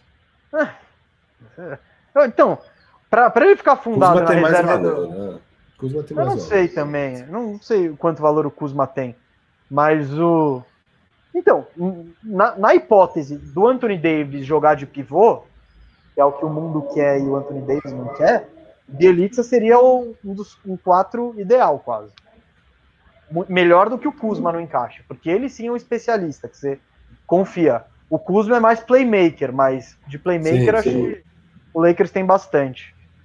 Mas eu não sei, no Heat eu acho que faz sentido também. O encaixe do Kuzma no Lakers é complicado. O bom é que pelo menos a defesa dele melhorou muito, então dá, tá dando para jogar mais, mas é, ele nunca vai conseguir mostrar todas as virtudes dele jogando nesse Lakers de LeBron e AD. Kuzma Sim. é um jogador que, quando sair do Lakers e ir para um time que faça mais estilo para ele, ele vai desaflorar bem aí, porque é complicado. Ah, eu jogar. tenho minhas dúvidas o quanto vai ser se desaflorar bem. Mas, de fato, a situação. Ah, eu dele... acho ele bom jogador, cara. Eu acho o Kuzma bom jogador. Eu acho que ele, ele tem potencial para surpreender bastante as pessoas saindo do Lakers. E eu acho que ele, e nesse sentido, acho que muitos GMs, porque o salário dele tá bom, né? O contrato, o Lakers fechou um contrato bom. Eu acho que esse é um ativo bom que o Lakers tem para explorar o mercado de trocas até o deadline agora, o Kuzma. O, porque o ele Cascão... não entrega. Uh, fala. Cascão. Não, desculpa, é que o Cascão botou aqui, ó, que a proposta foi Bielitsa mais pique por Kuzma. Eu, se eu sou. É que eu não sei que pique é esse. É, eu Biel... acho que essa conversa. Essa conversa vem desde Kings, o ano passado, né? Pique, pique do, do Kings, Kings vale ouro. Oferece, é, exato. Pique, é. Aí eu converso. Se vem não, um pique junto. Essa proposta para, se é o Lakers, você fecha. É. Você tem um é. encaixe melhor, por mais que talvez o Kuzma seja mais jogador, falando em encaixe, o do Bielitsa é melhor. E você ainda sai com um piquezinho, um piquezinho do Kings, que eu nem penso pro Lakers, mas para oferecer no mercado. Não, exato, porque daí você pega Montrezl e o pique e troca. Já começa a ficar interessante. Ah, não, não. Se vem esse pique, precisa entender o que, que é esse pique. Mas dependendo do que, que é esse pique, é, eu, eu, começa a ficar interessante. Pau a pau não, não troco. Pau a pau não, não troco. Obrigado esse... pela informação completa, Cascão. Foi bom. O Cascão às vezes vai bem, né? É, ele é bom. Essa conversa bom. do Bielitsa pelo Kuzma vem desde o ano passado, né? Esse... Vem, vem. O Kings tá, tá há tempos atrás aí do, do Kuzma. Vamos falar de outro nome aqui, que segundo o Cleveland Cavaliers não está disponível. Mas os rumores estão aí. Quem lá? Larry Nance, Larry Nance Jr. Ah. Tem uma é. galera atrás dele. Sim, ele é bom, né? Ó, Celtics, Heat, Mavericks, Pelicans, Sixers e o Timberwolves. Não sei porquê, mas ele tá aí na disputa. Porque é o Wolves, cara. Eles fazem não, qualquer não. coisa. Timberwolves faz, ele faz todo sentido lá. Eles estão jogando com o Vanderbilt, que é horroroso, é. velho. Ele, ele, ele, cai bem no Wolves. Agora, o Wolves, eu não sei o que eles estão fazendo de, de, de, oferecer futuro e promessas para ir atrás de jogadores consolidados para fazer esse time vingar. Enfim, não faz muito sentido. Mas o Larry Nance, o Larry Nance, esse ano, ele estava excelente. Muito completo, muito completo. Bom na defesa. Ele é bom, cara. Bom no ataque, passa bem a bola, inteligente, rotações certinhas. E, e o Kevs, a partir do momento que ele se machuca, o Kevs desmorona. Relacionado ou não, o Kevs desmorona. Uh, a Luciana Elias comentou aqui embaixo, o Hit quer todo mundo. Luciana, no final disso aqui, a gente vai opinar qual que é o time que a gente acha que vem mais forte no mercado. Porque é, a gente porque tem uns, é tem uns que aparecem tá, em todas, é, né? É. Primeiro a gente vai falando dos negócios mais focados e depois a gente também vai falar o que, que a gente acha dos times e tal. Nesse nosso Trademômetro. Tradômetro! Sou melhor. Mas. e aí, Firu, já esqueceu quem que eu falei aqui? Quer que eu repita? Fala, os times pro Larry Nance. São Celtics, esses três. Celtics, Celtics, Heat, Mavs, Pelicans, Sixers e Wolves. Eu gostaria muito de ver ele no Mavs, hein? É, então ele... eu tava pensando nisso aqui. Mavs, Mavs Esse seria encaixe bem é legal. Bem ele legal. Jogar, talvez até jogasse como um pivô baixo, fazendo pick and roll com o Luca. Eu, eu gosto. O problema gosto é que seria cara. mais um no mesmo perfil ali de cara até inteligente, joga bem e tal, podre, sempre se machuca. Ah, é. Ó, é, é, é uma sina ali. Maxi Kleber, é, Porzingis, é, Dwight Powell. Dwight Powell já é ruim, mas tudo bem. É, pelo amor de Deus, o time é podre. E aí o Larry Nance é outro podre. O Larry Nance tem esse problema, né? Ele tá sempre machucado, cara. Não, não engata o negócio. Eu gosto muito do Larry Nance, mas ele é um cara que toda temporada sofre sucessivas lesões. É, nenhuma crônica, nunca fica, perde a temporada tal, mas são muitas lesõezinhas. É, enfim, mas seria, se ele fica saudável, ele seria bem interessante em Dallas, seria bem interessante. É, desses aí, eu acho que o Dallas é o melhor encaixe. Talvez o Celtics também, aquela, aquela coisa de jogar com o pivô baixo. Ele é. daria uma outra dimensão para os pivôs que o Celtics tem. O Celtics não tem nenhum pivô capaz de criar nada. São só caras que fazem corta-luz e aparecem para finalizar. Mas o é aquilo, consegue... né? O, Celtics deve estar tá mirando um eventual jogo contra o Embiid, né? Daí, enfim. É. Então, mas pro Embiid, tá, quem que vai parar o Embiid? Não tem. Talvez o Celtics consiga encher o Embiid de falta com o Robert Williams, com o Thais e com o Thompson. Eu não. Sabe, eu não, não, são pouquíssimos caras que, que param em. Sabe quem, quem vai bem contra o Embiid, né? Vucevic. Vucevic vai bem? Vai. O Vucevic, ele, ele, ele é um festival de bandeja. Mas se tem um perfil de pivô contra quem ele vai bem, são esses pivôs old school e pesadões. Porque ele não vai subir lá para dar toco nos caras. Mas você pega o Embiid, o Jokic, eles dão trombada no Vult e o Vult não mexe. O Embiid, por exemplo, dá trombada no Anthony Davis, o Anthony Davis mexe. Entendeu? Então, por isso, esse encaixe do Vucevic pro Boston acho que seria muito bom, mas tem que ah, ver então. se eles conseguem. Mas o Larry Nance, voltando aqui, cara, eu, eu gostaria dele no Celtics pelo que eu tinha falado antes, do problema do Celtics ser a falta de alguém que, que crie. E o Larry Nance faz justamente isso. Ele, ele passa bem a bola, ele envolve os outros jogadores. Claro, você não está falando do Jokic, né? Mas ele tem esse perfil de pivô passador. Então, desses cenários aqui, eu gosto do Celtics e do Mavs. Olha lá, ó. É, eu gosto desses dois também. Gustavo. Cascão tá ligeiro, tá ligeiro, hein? é isso mesmo, é o que eu acabei de falar. O Bryant é exatamente a mesma coisa, acho que até pior que o Larry Nance, talvez. O Thomas Bryant. E agora o Thomas Bryant teve uma séria, né? Que daí perdeu e a Thomas Bryant? Dele. Você tá falando de Wizards? É, a, a, o Luiz aqui, ó, o Cascão colocou na tela. Ah, tá. o Nance é igual o Bryant do Wizards. O, o, realmente, o Bryant é um monte de lesãozinha. O Mitchell Robinson é outro pivô que tá sempre com lesãozinha aqui e ali. Só que agora o Bryant teve uma séria da pesada, né? Que perdeu já logo no começo da temporada, a temporada inteira. É, enfim, esse é meu grande porém com o Nance, cara. Mas eu gosto, eu acho ele um jogador muito bom, assim, muito bom mesmo. Ele pode, ele no esquema certo, pode, pode ajudar é. bastante. Eu lembro que teve gente que botou aqui embaixo na pergunta, ou se foi aqui do, do lado, nos comentários, sobre perguntando se a gente não ia falar do Oladipo. É, Vamos eu, eu, ia te, eu ia te perguntar isso também, que é um dos que mais quente aí, né? Ó, na minha lista, vou te dizer, tenho mais um, dois, três, quatro, cinco caras. Tá. O, contando com o Oladipo. E o Oladipo tá, o, o, o Rockets vem de uma sequência de 13 derrotas seguidas. E aparentemente essa temporada aí foi para o saco, eles já abraçaram o tank. Um, um, um, negócio que o Rockets não tem o pique do ano que vem, mas se, se ficar no top 4, eles mantêm e jogam outro pique para. Acho que pro. É, dá o Ines Tank tenta pegar não, não, esse. Eles deram. Tá na cara e que é a, é, a, é a, mesma situação do Timberwolves. É, em tese é do, do, do Golden State. Cara, vai horrível, já era, e tenta ficar entre os três primeiros, que daí você mantém o pique e você vai ter um top 3 picks num draft maravilhoso. Então, é, você não tem muita escolha, você não vai conseguir pegar playoff, você não vai conseguir nada, afunda de vez, aumenta a sua chance de pegar um dos primeiros picks e manter o pique do ano. É, Mas eu acho que. Acho que esses dois na... times na troca do Harden ficou claro, né, que, o, que eles iam pro tank, acho que até pelos por dispensar o Jarrett Allen, sei lá, pegar o Oladipo e não o Levert. É, não, é... e é, é, o que eu falei lá na hora da troca, né? Esse move do Oladipo para mim foi muito um segundo que começou a chover, eu preciso só fechar a janela. Chove em São Paulo, gente. É isso aí. Aqui tá já que o Firu tá falando aí do. Então. Você quer terminar? Termina aí. O move do Oladipo, né? Eu falei mil vezes. Para mim, desde que aconteceu, tava na cara que era para trocar até o deadline, porque não, senão não faria sentido nenhum. Mas sabe é, que não faz sentido isso também? Tudo bem, ninguém sabia que o Lavert estava com o, com não, tumor e etc. Mas o Lavert teria mais valor que o Ladipo. Essa é a Mas grande idiotice. O que eu acho é que eles sentem que um time que tá porque quem que vai ser bem ativo no deadline? Os times que estão querendo ganhar agora, esse ano. E para ganhar esse ano, o Oladipo talvez tenha mais valor que o Laverne.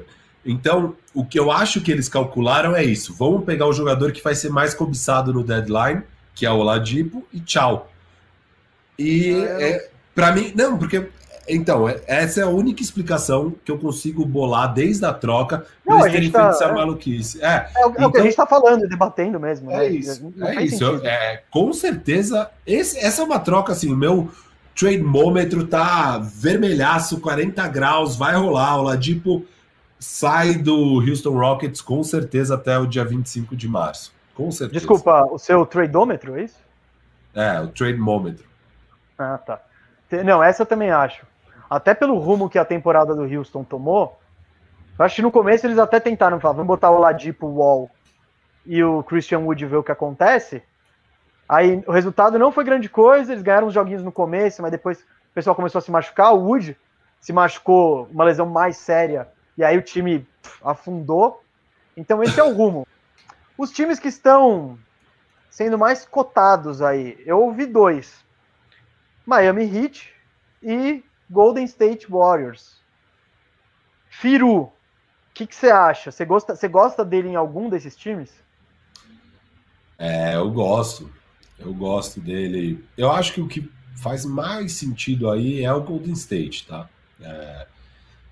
Fica estranho você pensando pro ano que vem, vai ser então os Splash Brothers com o Oladipo, mas eu acho que pode ser pode dar certo. E para esse ano seria maravilhoso, sim, para o Golden State. Né? Eles precisam muito de jogador com um perfil desse, consegue criar o próprio arremesso, consegue facilitar um pouco a vida ali do, do Steph Curry.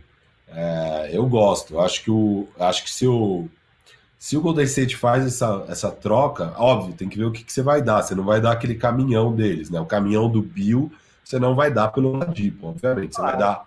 É, você vai dar o pique do Minnesota, você não. Eu não dá, não dá o pique não, do não, Minnesota. Não, mas não entra. Com certeza não entra na história. Entra. Você tem que dar aí, acho que uns dois, um pique próprio, o próprio do Golden State e o Wiggins. Ou dois próprios e o Wiggins, no máximo. Então, mas agora você está falando de um negócio. Para você dar o Wiggins, você tem que. Você tá dando um contrato lixo para um time que está no rebuild.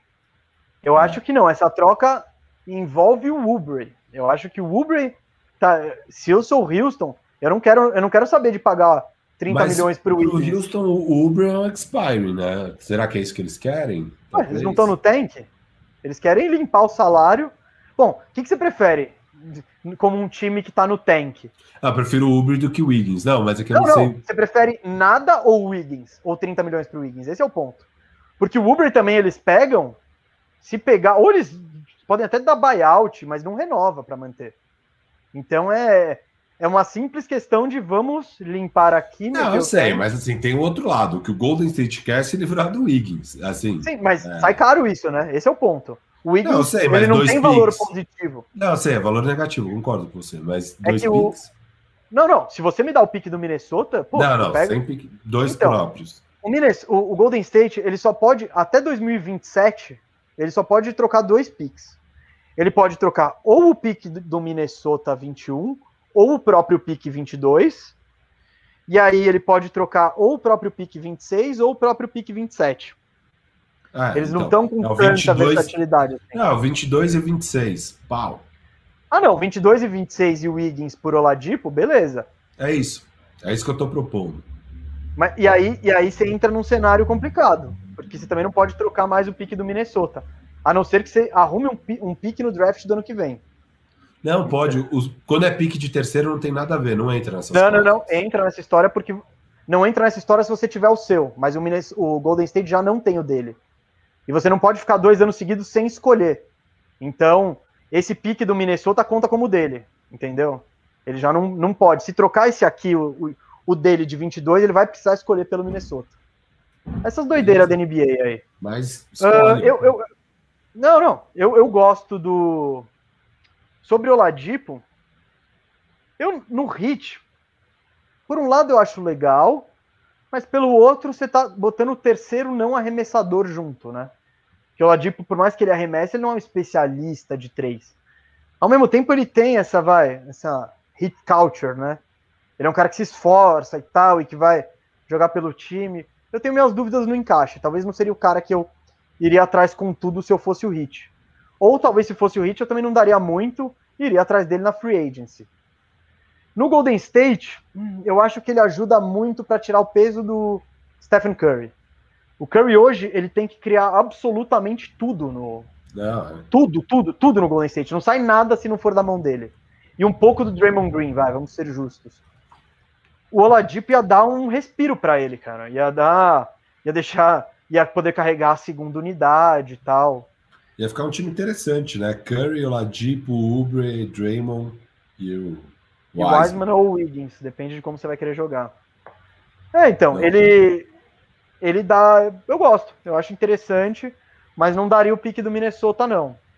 Eu tenho eu não, não, né? Não. E, e, e, na verdade para pegá-lo seria ou Wiggins ou Uber, não os dois, né, como estávamos falando. Sim. É, Tem mais algum que... time que pode que você vê que pode querer atravessar aí o Oladipo? No hum. Sixers? Eu não vejo, eu não vejo ele como um encaixe ideal no Sixers. Eu não vejo, eu não vejo o Sixers é... tendo as peças para isso. Não, peça tem, honra. Ah, ele pode mandar o. o Danny Green, Danny, Danny Green já bateu o salário, é. Isso, isso. Danny Green e mais alguma coisa. Hum, cara, eu acho ok, mas eu não, não seria o eu perfil gosto. que eu iria atrás. Eu, eu prefiro, gosto. sabe onde eu gostaria de ter ele, mas esse time que não tem as peças? O time que sempre apareceu aqui, Milwaukee Bucks. É, cara, é, só que é mais difícil. Vai ter que mandar o Brook Lopes, sei lá, o, o, o Rockets vai querer o DiVincenzo? Vai querer, sei lá, DiVincenzo e DJ Wilson? Porque vai ter que ser isso. O Bucks não tem mais pique para oferecer. Então, sei lá. Mas Gostaria. Bom, dá pra ver que eu gostaria do, de muita gente no Milwaukee, né? Cara, vixe, esse aqui vai longe, hein? PJ Tucker, mantendo o Houston aqui. PJ Tucker, no último ano de contrato, desperta o interesse de Bucks, Nets, Heat, Sixers, Nuggets, Lakers e o nosso querido Minnesota Timberwolves. Boa da Vicena, que se tornou um membro. Queremos agradecer você por nos ajudar a fazer conteúdo incentivar mais pessoas a serem membros, que quanto mais membros, mais conteúdo maneiro nós fazemos. E vou aproveitar para avisar a audiência rotativa que depois do tradômetro aqui, nós vamos responder as perguntas da galera no Superchat. Então o Cascão já está juntando tudo que foi perguntado aí e vamos que vamos. Mas temos uma finaleira aqui do termômetro das trocas. PJ Tucker, filho. Ah, e, e uma notícia que estava vendo aqui é que o Hit ligou pro, pro, pro Rockets atrás do PJ Tucker. E o Rockets pediu simplesmente Tyler Hero ou Duncan Robinson. Uau! É. Uma piada, né? Mas eu acho que o Houston sabe que o Tucker vai ser muito cobiçado, porque ele é um cara que consegue marcar pivô, e ele é o típico cara. E, e para encostar ele na bola de três ali no cantinho, aquela corner three, é a especialidade dele, é o prato-chefe da casa ali. E isso, um cara que marca e acerta esse corner three ajuda muito, principalmente nos playoffs. É um cara que ajuda muito a ganhar jogos. Ele é, é, é e não, não tem muito ego, ele marca mesmo os caras. É, não, é, um, é um cara, uma mentalidade vencedora. Já tem 35 anos, é veterano. E o Cascão falou aqui, ó, e o Drummond. A gente vai falar do Drummond, acredito, nas perguntas do Superchat, ô Cascão. Então, vamos lá. O PJ Tucker, cara, ele ajuda qualquer um desses times, né? Não tem muito. Eu, Bucks, Nets, Nets, Heat, Sixers, Nuggets, Lakers, Wolves, toda essa galera aí. É, onde você colocar o Tucker? Não, total. Ele, ele vai é um jogador contribuir. que. Ele é um jogador que pode ir para qualquer time, todo time precisa de um PJ Tucker. Firu, é, você tá vendo essa foto bonitinha aí? Qual desses times você acha que teria que dar, que dar, teria que, se você fosse um desses times, qual que deveria dar mais para pegar o Tucker? Porque já é um leilão, né? Já tá claro isso. Cara, acho que Denver. Para melhorar a defesa que tanto criticamos. É, acho que Denver ele cairia muito bem, Denver. Eu acho que ele cairia embora ele não seja o tipo de defensor que eu acho que o Denver mais precisa. Que eu, eu preferiria um um trendy de que jogasse na ala, assim, para tentar pegar o, os Lebrons, os Kawais. Eu não sei se o PJ Tucker aguentaria, mas é aquela coisa. Seria a melhor opção do que qualquer uma que eles têm. Exato. Então, ele e, e ele no cantinho ali ia meter uma bola de três atrás do, da, da outra com o Jokic passando ali. Ia ser bom. Eu, eu gosto da ideia do PJ Tucker em Denver, bastante, cara. Mas ele, enfim, o mercado é grande. A questão vai ser isso de qual vai ser a pedida do Rockets, né? Ao mesmo tempo. É, eu acho que é um leilão. É, vai ser um. É. Mas eu Aquela acho que coisa... ele sai. O meu trade mômetro fala que ele não, ah, não fica tá bombando, até não fica, não fica. Não, não fica. Black Friday no Houston Rockets. Isso é. é esses são esses dois, né? Tem mais alguém? John Wall não, John Wall não, é pro ano que ó, vem. Eu, eu, eu, não, John Wall não, porque ninguém vai conseguir. Exato. Ninguém vai oferecer nada por ele. O outro que eu até vi, mas nem quis colocar, era o Eric Gordon. Porque, por mais que ele chute, seja experiente, caro, meta bolinha de três, o contrato dele é absurdo. Tem mais, é, acho que, quatro anos. Então, Eric Gordon, eu não sei se ninguém vai querer mexer nisso. Eu acho que desses aqui, ó. Você tem razão, Firu. Acho que o Denver. Por mais que você tenha um encaixe ideal. É, é, é onde fala... ele vai ter mais impacto. Onde, onde desses times ele vai ter mais impacto é em Denver. Eu curtiria ele no hit, viu? Ele tem. Ele tem. Ele, ele tem. Ele encaixa o perfil do time, é, ele encaixa ali. Raçudo, defesa ainda mais embaçada, e no ataque é aquilo, encosta ele no cantinho ali e tá tranquilo. É, seria Enfim, legal mesmo. É, bom, o próprio Laker, ele jogaria em qualquer lugar. Não, ele, mas... ele joga, dá pra, eu tô olhando aqui essas camisas e ele contribuiria bastante para todos esses times, mas eu acho que o mais carente ali para várias das coisas que ele pode oferecer é o Denver. A única camisa que não tá aí que faria sentido das que eu falei é o querido Minnesota Timberwolves. Que... É que a gente tá falando de time que tá buscando título, né? É, não, não, é, estamos falando do, do mercado. Em geral, quem está ativo no mercado são os times que estão buscando título. Exato. Só que tem esses times, tipo Hornets, tipo Wolves. É que eu acho e... que o Wolves seria mais ativo buscando um PJ Tucker, tipo, no início de temporada. Agora, essa é. temporada que já foi pro saco, não faz muito sentido eles serem ativos no deadline buscando um PJ Tucker. Eu acho que não faz, senti faz sentido em quadra, não faz sentido porque eles não vão renovar nunca com o PJ Tucker. O PJ Tucker vai jogar um ano e falar, legal, tô fora. É, é basicamente isso. Putz, esse é legal, hein, Firu? Esse aqui eu acho que é um nome. Vai, tira. Ao lado do Vult, eu acho é. que é o nome que pode dar mais impacto na disputa do título. Uau. Kyle Lowry. É, esse aí. Kyle Enfim, Lowry. Eu, falo, eu falo há muito tempo que seria tudo que o Clippers precisa, mas eles não têm os assets, né? Então... É, então, okay, os times que estão sendo mais especulados são Clippers. Clippers não consegue juntar um pacote. Só se eles forem. Eles têm lá um monstrinho, né? Que é o, o, o logo da NBA. O. Caramba. Jerry West?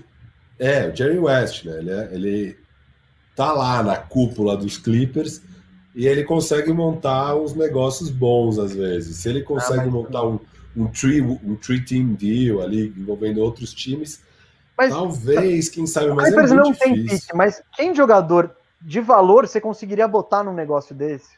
Não tem. É. Não. É, é só o Paul George, eles não vão trocar o Paul George agora. Não. Então, né, não.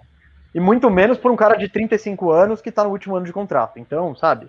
É, não, não tem o que. Isso nem é pois é. cogitável. Aí é quem? O Sixers. Williams, Zubat? Ah, tá. não, é. não tem, não tem. O Sixers, cara, o Lowry é exatamente o que o Sixers precisa. Ele é bom na defesa, ele organiza o time, ele vai conseguir dar aquele passezinho pro Embiid lá dentro, botar o Embiid na posição certa. Quando o Simmons estiver com a bola, estiver armando, ou o Embiid estiver no post, ele vai conseguir jogar fora da bola, da, ele vai conseguir jogar fora da linha de três, ficar no spot up. Ele é confiável para meter essa bola de três. E ele entra no, na característica defensiva do Sixers perfeitamente. É, seria. Eu, eu não consigo ver um encaixe melhor de alguém que está disponível para os Sixers, além do Kyle Lowry. É, seria ótimo para os Sixers, ótimo. E além do mais, o Sixers já está, além do, do teto salarial, que foi o que dissemos agora há pouco, e, e trazendo o Lowry, você vai poder renovar com ele e extrapolar o teto salarial. Então você vai poder contar com ele por mais alguns anos se eu sou o Sixers, eu não eu não teria medo de arriscar é, o futuro. O fu e quando eu digo futuro, é, eu digo um Tyrese Maxey, ah. um, um, como chama lá o queridinho do Cauê? O, o Matisse Taibo. Então, eu, não, e é. É, perfeito, é, é isso. E eu acho que o Toronto também está disposto a trocá-lo, né? Porque que Toronto dificilmente vai ser campeão, né? Vamos, vamos falar a verdade. Então é meio que um, uma, é, é um acordo bom para os dois. E eu quero muito ver o Lowry no Sixers, muito. Eu concordo, eu acho que assim, o Sixers, né, chegou nesse ponto que agora o elenco tá fazendo mais sentido, Embiid tá entrando no auge dele finalmente. E, cara, agora é a hora. Não tem o que pensar. É a hora, a hora é agora. É esses próximos dois anos. Acabou o processo. É, final de process. Maxi, tchau. É, é, troca Maxi Taibo e traz alguém que vai contribuir agora e maximiza o potencial atual desse time. Não tem muito o que pensar. Se o, se o Toronto topar isso, é fechar na hora. Você manda ali, acho que é o quê? Tem que mandar Danny Green, Maxi Taibo. Talvez, e... sei lá, o Mike Scott, tem um. É, vai ter uns caras Mas aí para bater. É, dá para fazer essa troca. Dá para fazer, é... faz. A questão é se Toronto vai topar. O que eu concordo com o que você falou é, para o próprio Toronto já está claro que eles não são um time de playoff, de playoffs não, de título.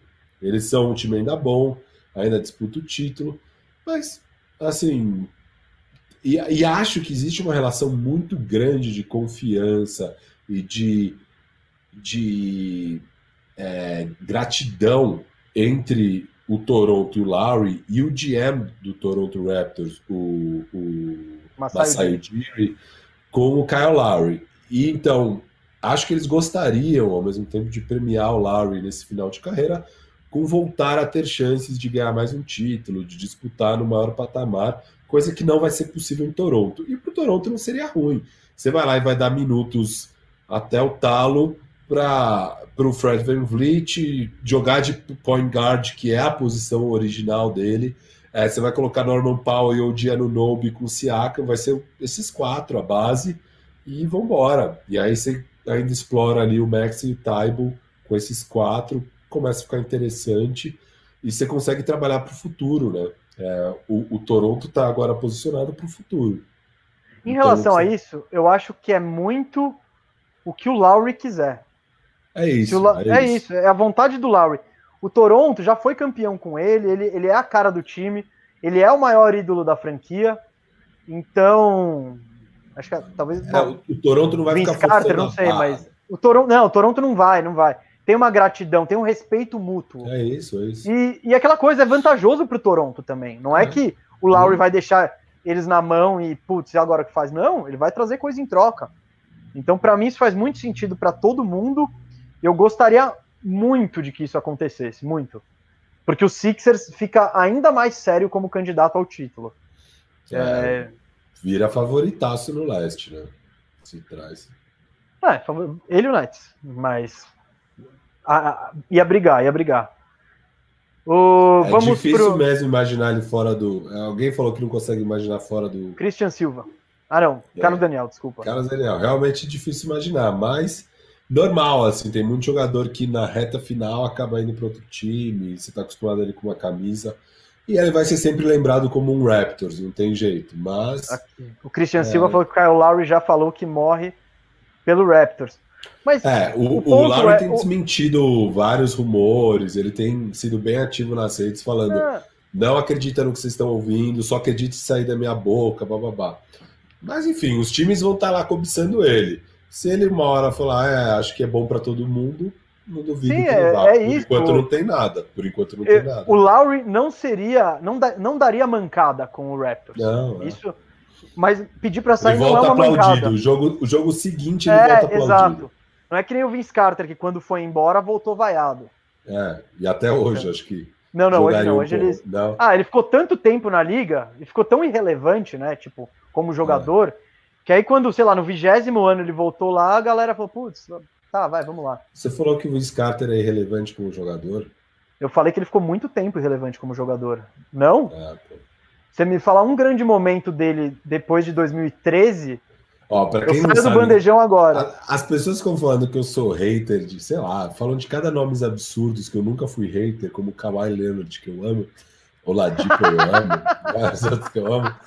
O Gustavo é um verdadeiro hater do, do Vince Carter, assim, verdadeiro, hater mesmo. Mas vamos sou, lá. Que, que outros nomes você tem aí? Vamos falar de Vince Carter? Porra, você, você lança essa e fala que eu sou hater? E não, sim, o Vince Carter tá é um dos jogadores mais supervalorizados da história da NBA. Ele é, ele não marca, ele não aparece na hora H, ele é individualista e a galera lembra dele só e ele foi mal no Magic. Ele foi mal no Magic. Mal? Mal seria se você entrasse em quadro. Ele foi terrível, ele acabou com aquele time. Enfim. revoltante. Ele, ele, imagina o Tracy McGrady jogando com Jason Kidd e Kenyon Martin.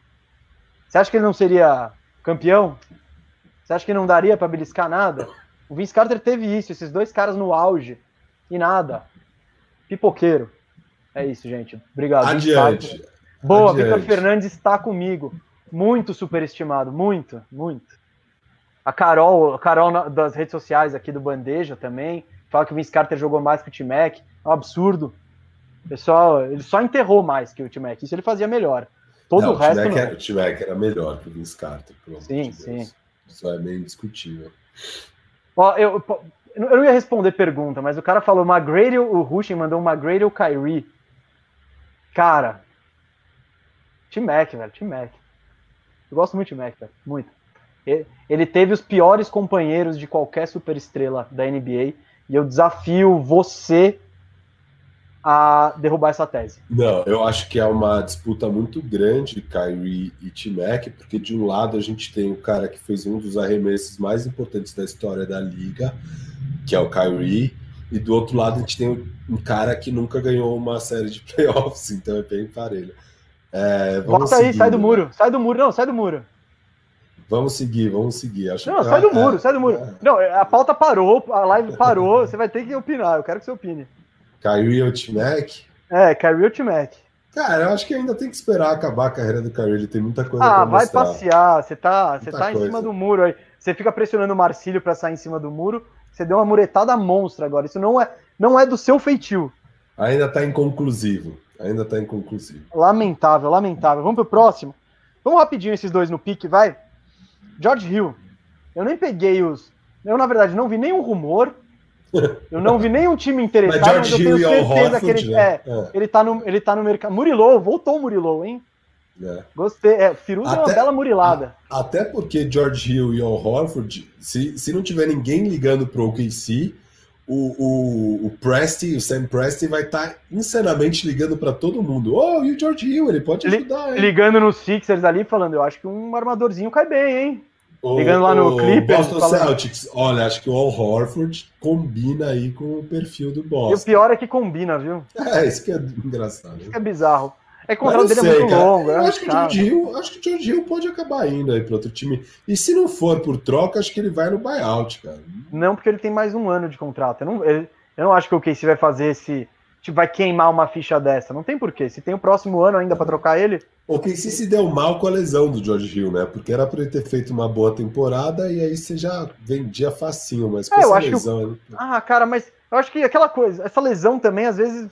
Todo time sabe, né? todo time é. sabe quem é o George Hill. Exato. Tipo, o George Hill é um cara que vai contribuir na sua second unit nos playoffs e tal. É um cara é que faz a cesta.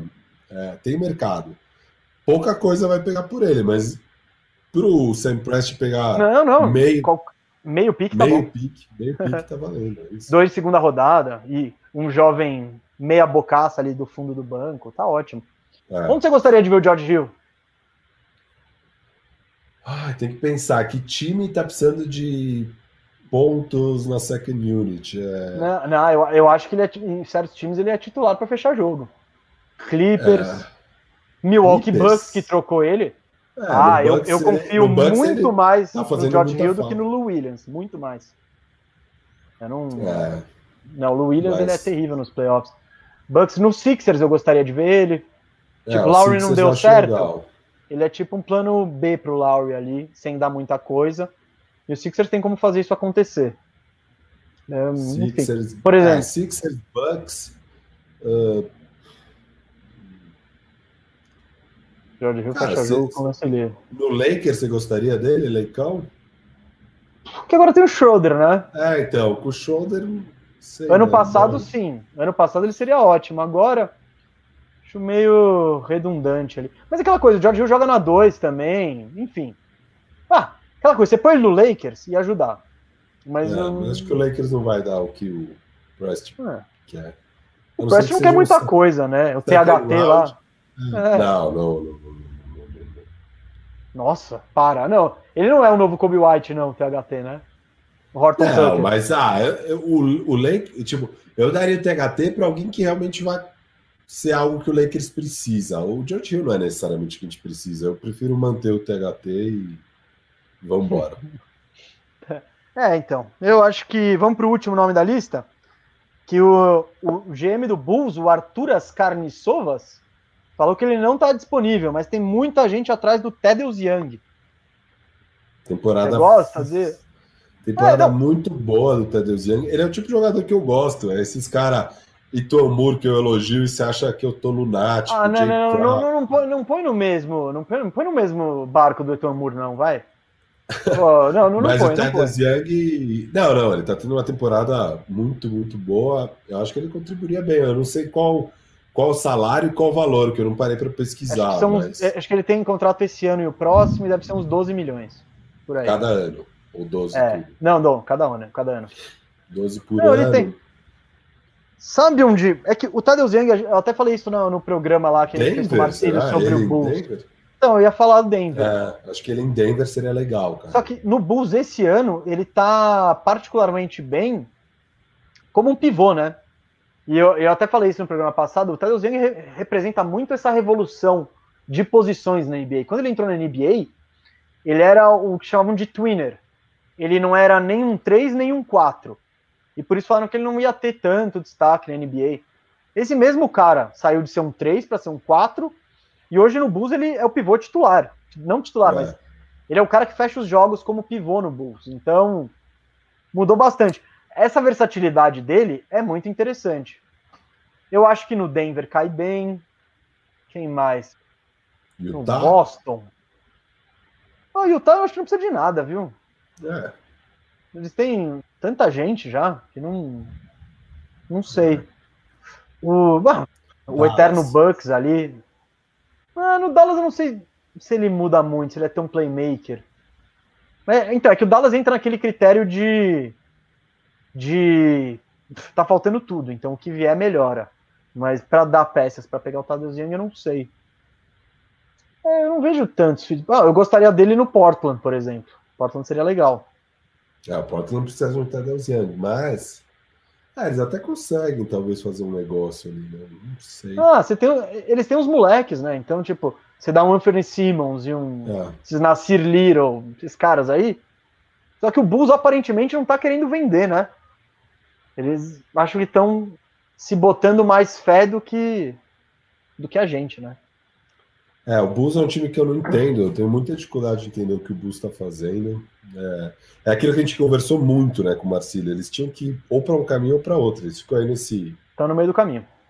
Esse meio do caminho e ficar nessas, então, sei lá. É, para mim era, obviamente, o caminho era trocar o Tadeusz Eu acho que se alguém for ligar para o Bulls, eles vão fazer uma pedida irreal e não sai. Eu, eu, então, no meu trade ele fica no Bulls. Eu acho tá que frio. eu também. Bom, até pelo que o GM falou. Embora, né? É, a coisa mais comum é quando o técnico de futebol vai ser demitido e três jogos é, antes o, o, dirigente vem e banca o cara.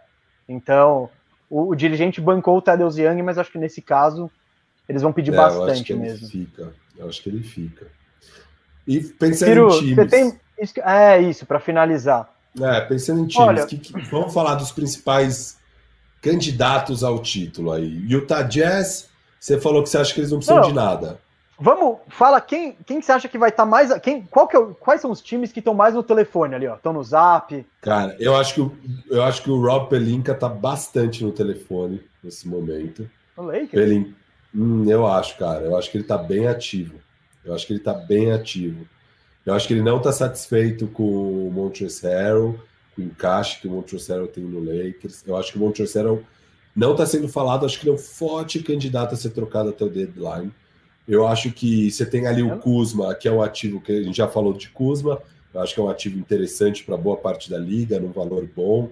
É, eu acho que o Lakers vai tentar bastante melhorar e achar essa última peça. Não estou nem falando de buyout. Buyout, obviamente, porque é sempre assim, né? Os maiores times que estão disputando mesmo são os principais destinos para os jogadores de buyout. Então, aconteceu ano passado com Clippers e Lakers, é, já aconteceu esse ano com o Nets, vai acontecer com esses times inevitavelmente. Mas em termos de troca, eu acho que o Lakers vai ser ativo e vai surpreender.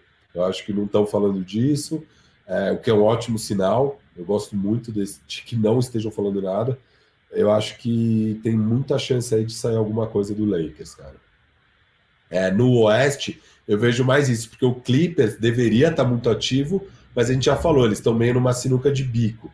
Não sei se eles vão atrás de um Bledsoe. É... E a gente não falou do Pelicans. O Pelicans é outro time que deveria estar ativo para vender jogadores. Eu não sei. Você acha que sai alguma coisa do Pelicans? Isso é uma coisa que eu queria te perguntar. Como está o seu trade mômetro em relação ao Pelicans? Eu acho que o Pelicans está se encontrando. É meio que nem o Bulls, eu acho. O Bulls, ele deveria ir para um caminho, deveria ir para o outro, mas acho que eles estão tentando identificar quem eles são. Mas você não acha que o Pelicans agora já identificou? Ah, o caminho é esse aqui, é o do Zion, e aí já dá para tomar algumas decisões. Tá, mas que é trocar o Steven Adams? Trocar o é. Ingram? Eu não trocaria o Ingram ainda. Não, o Ingram ainda não, não, não, não. Ingram não. Então, mas quem? O, o Bledson? Pô, eles estão tentando trocar, trocar o Bledson desde o dia que ele chegou. Então, tá. talvez quem eles possam vender é o JJ Redick, mas o JJ Redick tá sendo importante Isso. pro time agora. Ah, mas. Então, é. eu acho que não, eu acho que eles ficam de boa, entendem o que eles têm. Você acha que eles estão frio? Eles vão ficar aí, beleza. Eu, é, eu não vejo eles fazendo muita coisa. Tipo, talvez, sei lá, pegar um Bielitsa da vida. Legal, mas sem. É. Não é aquela troca bombástica que vai fazer eles subirem de patamar.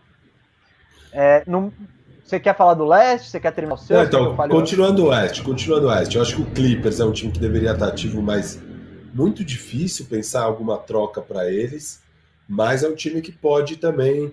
Porque é isso, é aquele time que está no limite para conseguir competir para valer, né? Então acho que eles poderiam estar. Tá. Cara, o Phoenix Suns é um time que está muito forte e que já deu um all-in. Eles deram all-in no momento que eles pegaram o Chris Paul. Sim. Então, não sei se eles estão vendo alguma oportunidade em algum lugar. É, não vi nenhum rumor de Suns é que eu acho que eles estão com o time redondinho, né? E eles estão com o time tipo, redondo, faz, é isso. Faz sentido. O time, o time inteiro tá faz muito, sentido. Exato. O time inteiro faz muito sentido. Não, não, não vejo também. Então, Jazz e Suns tão redondo, não vejo. O Clippers não tá redondo, mas tá difícil, tá numa sinuca de bico. Eu vejo o Lakers bem ativo no Oeste. Denver. Precisa ativo, mas não estão no desespero, porque não é o ano deles. Então acho que ele pode muito. No meu momento, eles estão frio. No meu trade momento, o Denver está frio. Eles precisam, só que eles não estão desesperados para esse ano. É, Dallas, eu acho que é um time que pode surpreender aí, porque, óbvio, eles não estão desesperados, mas ao mesmo tempo está muito complicado ali a situação. E, eu, e acho que se tiver algum time oferecendo coisa pelo Porzingis, é possível rolar. Não sei o que não você tem, acha. Não tem, não tem, não tem. Ninguém tá oferecendo nada pelo Porzingis. Ele tá muito na baixa, né? Acho que às vezes é mais negócio segurar e tentar pegar. Não, agora você não. agora você só despacha o Porzingis. Você não... É, é, não tem valor de mercado, né? É, então. Eu então, acho. Nessas, eu acho que o Dallas também fica meio parado, assim, alguma coisa pequena, talvez. É, mas não, nada bombástico, eu acho. Talvez também. o Portland possa fazer uma movimentação para garantir um playoff aí, já que eles estão bem na disputa. É, Golden State. Então... Para mim é Portland. Golden State e Lakers. São os três times mais ativos aí para melhorar o time no Oeste. Não, eu acho que o Clippers está ativo, se vai conseguir. É, não, o Clippers ativo, coisa, eu acho que eles não vão conseguir nada. Uma coisa eu não sei. Eu não vejo o Lakers tão ativo assim, eu vejo eles mais acomodados, bem mais assim. O Golden State, pelo que a gente lê e ouve e rumores, parece estar tá, tá, tá ativo, parece estar tá buscando peças, parece estar tá tentando se movimentar. Eu acho que o time mais ativo nesse mercado aí é o Boston Celtics. Porque eles têm a trade exception e eles têm um time que não está entregando. Não, então, certeza. eles, se eles querem subir de patamar ali no leste, eles acham que tem que fazer alguma coisa. E eles devem estar sentindo isso. O Milwaukee Bucks eu acho que deveria estar ativo, embora não tenha muitas peças, mas eu exploraria cenários pelo DiVincenzo é, atrás de é, caras. O Bucks, o Bucks é um cenário parecido com o do Clippers. Bucks é um cenário parecido com o do Clippers. O time Sim. tá numa sinuca ali, deveria estar ativo, mas vai ser difícil tirar um coelho da cartola. Sim, eu acho que o coelho deles é o Dante de Vincenzo. Eles, para pegar qualquer, para pegar um, alguém decente, minimamente decente, eles vão ter que botar o cara na jogada, porque não tem mais nenhum, nenhum nome, nenhum jovem, nem nada assim. É nada. O Nets, O Nets, tá ele tá- ativo tá no esperando. buyout. É, o ele tá Nets, esperando. Nets, Nets vai ficar pro buyout, eu acho. Não- difícil pensar em muitas trocas, a não ser que Joe Harris. é, mas Não, acho que eles nunca, não, nunca, nunca. não O acham. Joe, Harris, é. o Joe Harris é o jogador ideal para jogar Exato. com, com o Big Three deles. Eles, Não, não, é o que Joe Harris eles não sai. É, O que eles podem pensar é, puto, o Joe Harris tem muito valor de mercado. Com o Joe Harris a gente pode pegar dois jogadores que fecham perfeito com o Big Tree, ataque e defesa, e fechou. Aí pode ser, mas eu não acho que eles vão por esse caminho. Eu acho que eles Não, mantêm- Harris- Eu acho que eles vão apostar mesmo no ataque, com uma defesa mediana e tentar ganhar assim. O Joe Harris já é o jogador que encaixa perfeito no Big Three. Então, você só precisa de Não mais um para encaixar. defensivamente, Não defensivamente. Eu não acho, Entendeu? ele não é horrível defensivo, ele é ok. Mas, não, tudo bem, mas é que eles não precisam de jogador ok, eles precisam de jogadores monstruosos na defesa. sim, sim, É, mas, Esse que é meu ponto. mas o- por outro lado, o Joe Harris é o cara, talvez seja o cara, um dos caras, cinco caras mais respeitados para um arremesso de três, que você não pode deixar livre nunca. Então, só disso, se você tem um cara médio ali na linha de três, o time não vai pensar duas vezes em deixar ele livre para dobrar o, o Harden. O Joe Harris, você não pode fazer isso de jeito nenhum, porque ele tem um dos chutes mais confiáveis da liga. Então, acho que nisso eles não mexem. Eu também acho que não, tá? Não, eu também acho que não, mas eu acho que o único caminho pro Nets ser ativo nas trocas seria via Sim, Joe sim. Harris, mas eu acho que eles não vão por esse caminho. Eu acho que eles ficam pianinho esperando os caras do buyout. Isso, É. isso, com certeza. O Nets é isso, o Nets é isso. É, eu acho isso. Beleza, Firu? Mais algum? Mais alguém? Mais alguém aí no leste? alguma- Indiana. O que, que você acha do Indiana? Nesse deadline? Eu acho que eles, a partir do momento que o Levert foi pro saco e o time começou a piorar muito, eles falaram: ah, vamos que vamos, ano que vem a gente conta com o TJ Warren, com o Lavert, o Indiana é o eterno, o ano que vem a gente vê. Porque tava Total. legal, com, esse ano começou legal, com o Oladipo bem, né? encaixando, é, a gente, a gente até deu uma empolgadinha, mas parece que, que acabou. Eu não, eu não acho que eles vão fazer grandes coisas, não. Eles vão com, com isso, torcer para pegar um playoff, torcer para passar para uma segunda rodada e não mais que isso. Beleza? E o nosso Bill Deals? Você acha que esfriou? Como é que você. O, o- gostei dessa chamada, hein? Faz de novo, faz de novo. Bill Deals! Precisamos fazer a vinheta aí, Cascão. O, Eu acho que esfriou. O Washington ganhou oito das últimas quatro. Ah, Da- aliás, É, Ganhou, ganhou 8 das últimas 12. Ganhou 8 e perdeu 4. Desculpa, gente, mas é.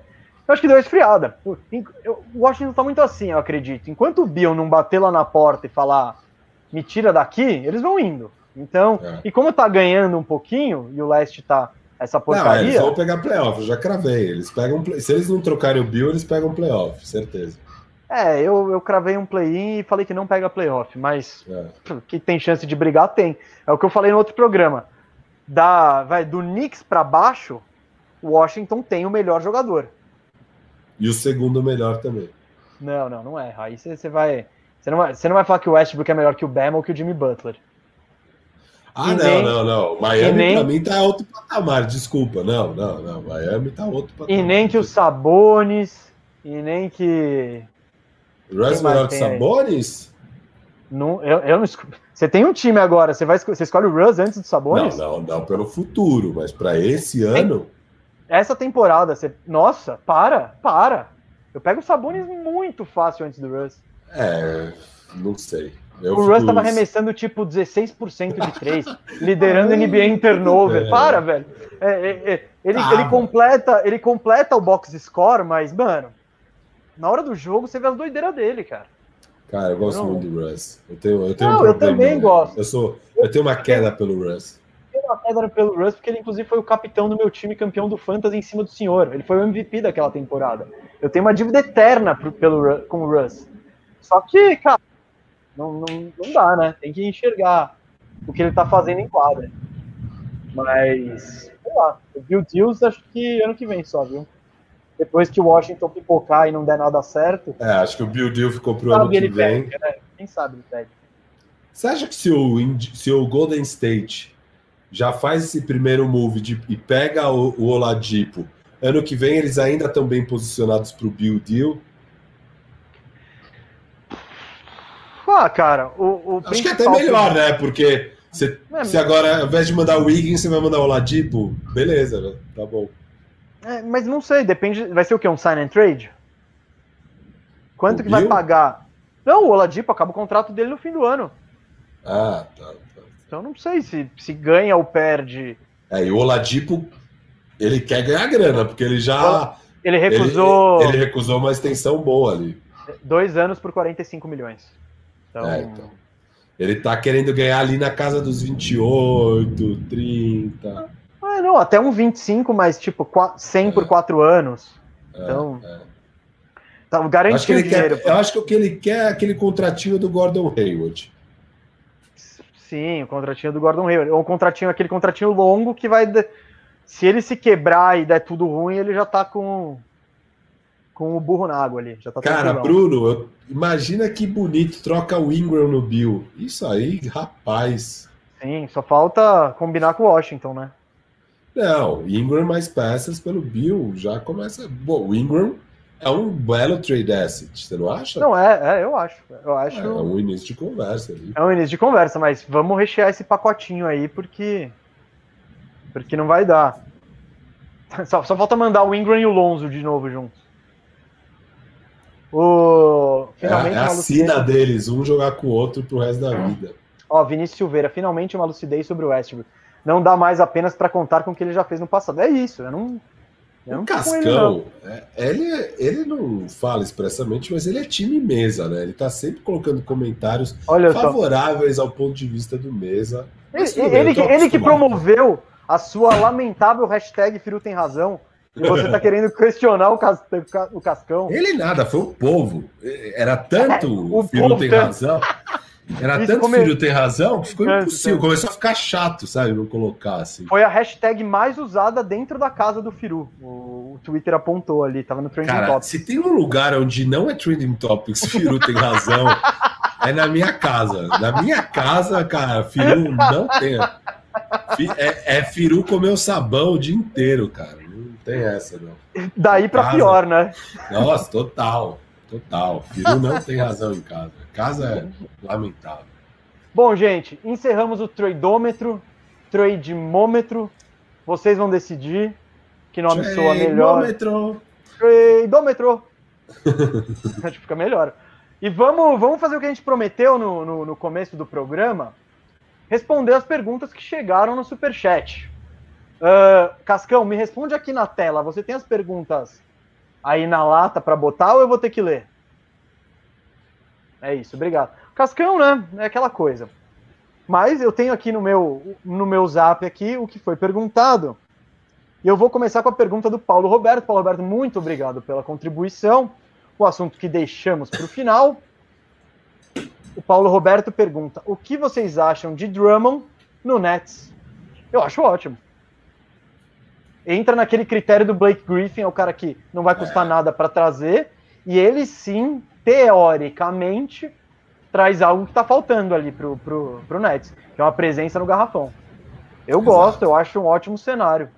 E, e aquela coisa, com o Griffin, dependendo do time você escala o Drummond, dependendo do, do adversário você escala o Griffin, dependendo você vai com os.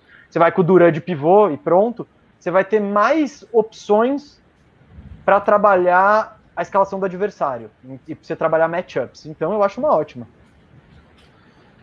Também, concordo totalmente. Drummond é, seria. É, a disputa. Se o Kevs não. O Kevs está tentando trocar o Andrew Drummond. Né? Eles querem pegar vai rolar. alguma coisa. Vai ser difícil, bem difícil. Não consigo ver muito isso rolar. Se não rolar, é buyout certeza. E aí no buyout é o Lakers ou Nets. Ele vai ou pro Lakers ou pro Nets. E nos dois ele contribuiria bem, no Nets mais. O Nets precisa mais do que o Lakers. Mas no Lakers ele também seria útil, que o Lakers está sentindo falta desse tipo de pivô que tinha na temporada passada e não tem esse ano. É, ainda mais com o embidão aí quebrando tudo, numa eventual final com coisa, seria bom você ter um corpo do tamanho do Drummond para colocar em alguns minutos lá. Mas se tem um cara que janta o Drummond é o Embiid, viu? Claro, claro. Não, seria alguns minutos só para, sabe, mais um corpo. Porque com o Embiid é meio isso. Você tem que enfiar cor, corpos lá. É, sei lá. Eu, eu acho eu gosto do encaixe dele no, no Clippers também. Eu acho que tem o apelo de Los Angeles, tem aquela. a panela é, B, acho né? Que o Clippers briga, acho que o Clippers briga é. também. É, o Clippers vai brigar também por ele. E aquela é. coisa, se, com o Nurkic machucado, se ele quisesse ter impacto em minutos, Portland Trail Blazers. Que foi o que aconteceu. Ah, ele, vai, ele não vai fazer. Ele vai para onde ele tem chance de ganhar título, cara. Ele vai para um, um, desses times aí. Não, eu acho também, eu acho. É. Mas. Não, eu concordo com o que você está falando. Ele seria. Pô, ele, impacto em quadra lá ele teria muito, mas. Que, pô, o, o, o Hassan Whiteside teve impacto lá. É. Não, o Ennis Canter. Mas o, o que eu digo é porque o Drummond tem outra coisa. Ano que vem é ano de contrato para ele.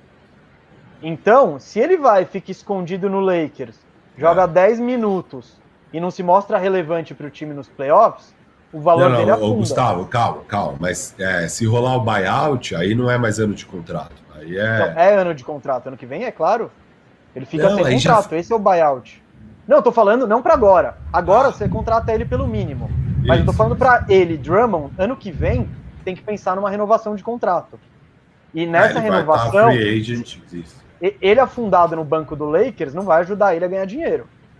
Se ele entra num É, mas não, mas calma, se ele time, contribui. Não, mas a, acho que a medida para esses caras não é ter volume e tal, tal, tal. Acho que qualquer um sabe que é uma máquina de volume, os números que ele consegue colocar. A questão é ele se provar como um jogador que consegue contribuir para a vitória para um time campeão. E aí ele precisa ir para um time que realmente vai disputar título para provar esse ponto. E, cara, você vê, o, Dwight Howard teve mercado, querendo ou não, sabe? Mas, não, mas olha a situação que você está comparando. Você está comparando um Dwight Howard, veterano de 35 anos, que não, que não é, não. Que ninguém o Drummond mais é jovem, né? A gente esquece que o Drummond é jovem. É. Ele é jovem. Ele, ele ainda quer um contratão. 27, 28 anos? Acho que por aí, por aí. Então, esse é o ponto. O, o Howard, beleza, ele foi lá, e o Lakers deu uma revivida na carreira dele porque ele se mostrou relevante. O Drummond não vai estar tá procurando esse contrato de 5 é, milhões. O Drummond tem 27. Ofereceu para ele. Na, na, na pós-temporada ele vai ter acabado de completar 28 anos. Então a temporada que vem dele é a temporada de 28 anos dele. Ele é bem jovem ainda, você tem razão nisso. Não, é, é Isso eu acho que ele que vai. É mais uma questão dele levar em consideração. É verdade, tipo... nesse sentido pode fazer, pode fazer sentido para ele um Portland, onde ele sabe que ele ainda nos próximos anos pode ter um papel relevante, blá blá blá. Não, e aquela coisa, e no Nets, eu acho que é o, é o, é o melhor desses dois mundos. É, é a chance de brigar por um título, é jogar num grande mercado, mas é ter oportunidade mesmo. No eu Lakers concordo. eu acho que eu, já menos. Eu vejo, eu vejo, ele muito mais indo pro Nets também. Assim. Sim, sim. Faz mais sentido. Faz, o Lakers seria tipo, quero muito, muito, muito ganhar um título e aqui é o mais próximo que eu tenho. Então... O Lakers vai ter que se contentar com o Dwayne Dedmon no buyout. Né? Cara, você ainda tá falando disso, ele já tá no buyout, ele não tem time. Ah, o Lakers tá esperando, né? Ver se sobra um Drummond. se não sobrar, vai pro Dedmon. Acho que vai ser isso. O, o Dwayne Dedmon está na galeria Firu de jogadores irrelevantes aqui, que ele adora comentar. Ele, Etuan Moore, tem mais Alonso Trier, que tá aí eu, brilhando. Você que fala de Alonso Trier, eu nunca mais falei esse nome na minha vida. É porque, é porque ele já tinha, já tinha afundado depois começou o Bandejão, mas o Gui Gaspari, que é do Bandejinha, inclusive já veio aqui, ele não esquece, ele não esquece. Vamos para a próxima Vocês... pergunta? Vamos, vamos. Pergunta do Ruschen, grande Ruschen, valeu pela contribuição. Valeu, Ruschen. Lonzo com mais 3M que Trae Young, isso significa algo? Porque 3 Lonzo. com mais 3, 3 milhões que Trae Young, isso significa algo. Vou botar aqui, ó. Calma, calma, calma. Vê se você entende também. Ô, Ruschen, explica aí. Não tá dando para ver nada. Não dá para ver nada.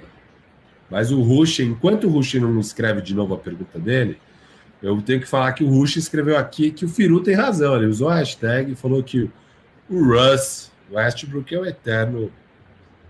É, ah, 3 PM é 3 point made. Que o, que o Russ ah, é o eterno. Faltou, é faltou o 3 PM. 3 PM, Rush. Tá só 3M. Aí eu falei 3 metros? 3 milhões? Tá, não, que, não entendi. Boa, Rush. Lonzo. O... Não, ele tá, ele tá destacando que o Lonzo tá com tá com uma média de percentual maior que a do Trae Young, é isso? Olha, isso é, primeiro é muito bom pro jogo do Lonzo. Quanto mais. Eu acho que o Lonzo é o grande termômetro do Pelicans. Se o Lonzo tá bem e tá metendo bola, é muito difícil parar o Pelicans. Se ele tá metendo aquelas tijoladas dele, fica muito mais fácil você marcar um Zion, se anular um Ingram. Então, eu acho que o Lonzo é o fiel da balança do Pelicans. Você tem que lembrar também que nessas bolas de três do Lonzo, a grande maioria são livres. E as bolas do Trey Young, certo ou não, ele adora dar aquele, aquele pull-up do logo, ele gosta de, de arremessar desequilibrado, então são bolas com um grau de dificuldade maior. Mas a conclusão disso tudo é, pô, se o Lonzo começar a chutar bem e frequentemente e se tornar confiável, isso aumenta muito o teto do jogo dele. É, eu já vinha falando em conversas com o Mesa que o Lonzo já estava virando um jogador mais confiável na bola de três, embora isso passe desapercebido. No ano passado ele já estava chutando num nível aceitável para a liga, que era 37,5%. Esse ano melhorou ainda mais, mesmo com mais volume, ele está arremessando quase oito bolas por jogo, a quase 39%, que aí já começa a ficar bom, um arremesso bom. Se daqui a pouco ele começa a bater 40%, cara, Sim, é fantástico para um point guard que basicamente não tinha arremesso igual o Lonzo. Óbvio, tem que levar em conta o fator que o Gustavo falou, que a, as defesas adversárias ainda deixam ele muito aberto e desafiam o arremesso, mas, cara, ele está chutando. O que, que acontece normalmente em um jogo de basquete? Você fala, ah, o Lonzo é prego, é, deixa chutar. Meteu uma, meteu duas bolas, cara, você vai começar a marcar ele no jogo, durante o jogo. Mas que você entrou no jogo com a mentalidade, não, o Lonzo é ruim, pode deixar chutar meteu uma, duas bolas, você vai começar a, a marcar ele mais perto. E ele está arremessando oito bolas por jogo, fazendo, convertendo exatos três arremessos de três por jogo, numa faixa aí de 39%. Começa a ser mais respeitável e é uma tendência mesmo de crescimento que vem vindo ano após ano. É, as mecânicas melhoraram, a confiança melhorou. Ele é, um, ele é um cara que, diferente do irmão dele, que tem um swagger e uma confiança inabalável, o Lonzo é uma outra personalidade. Deu para ver que ele sentiu muito a parte da confiança é, nos primeiros anos de liga. Cara, é, eu acho que é uma tendência mesmo do Lonzo. Acho que ele vai virar esse é, meio Jason Kidd ali, que entra sem nenhum arremesso e melhora, sabe? É um bom playmaker. Eu gosto do Lonzo, acho ele um bom jogador, um bom defensor, um bom playmaker. E agora começou a ter arremesso. Então não dá para você querer muito mais de um point guard meio tradicional igual ao Lonzo. Eu gosto da comparação do, do Lonzo com o Jason Kidd, viu, Firu? Ah, claro. Tem que comer muito arroz e feijão muito. Lonzo para chegar o Jason, no Jason Kidd. é um grande ídolo da minha vida. Eu amo o Jason Kidd. Ele então... ama tanto quanto eu amo o Kawhi. Não, não, não. Um pouquinho mais. É, é, não, eu gosto muito de Jason Kidd. Era meu jogador preferido, assim, por alguns anos. Eu adorava ver ele jogar. É, eu gosto muito desse tipo de point guard brilhante que acha aquelas linhas de passe maluca e tal e que joga simples, né, querendo ou não. E ele depois ainda vira um especialista na bola de três, o que era totalmente impensável no início da carreira do Kid. E o Lonzo já começou a adicionar isso para o arsenal dele, que não é muito vasto, já bem cedo, que vai ser importante para a carreira do Lonzo. É, eu gosto, eu gosto do que o Lonzo tem feito, mas sobre o Trae Young tem isso, né? Você tem que comparar a qualidade do arremesso. O, o, o Lonzo Ball deve ter uma das maiores qualidades. Qualidade do arremesso não é como o cara arremessa, é o quão livre, com segundos, sem marcador você tem para arremessar a bola. Isso é, é qualidade do arremesso. A qualidade dos arremessos do Lonzo, com certeza, é infinitamente superior à qualidade do Trae Young, que tem que bater a bola, driblar dois e chutar do meio da quadra desequilibrado. Então, assim, não. O Lonzo ter um, um percentual maior que o Trae Young não quer dizer que ele arremessa melhor que o Trae Young. Quer dizer Todo que mundo tá mais... aqui confiaria mais. Se tivesse se sua vida é. dependesse é. de uma bola de três livre, todo mundo escolheria o Trey Young. É isso. Mas o Lonzo tá evoluindo e o jogo dele precisa disso. Vamos finalizar aqui, Firo, com a última? Bora. Gostei muito, muito, agradeço demais o Lucas Salgado Ferreira pela contribuição e pela, pela discussão que ele traz pra gente agora. Ele diz aqui: Yannis até aqui jogou com gente pior que o T-Mac.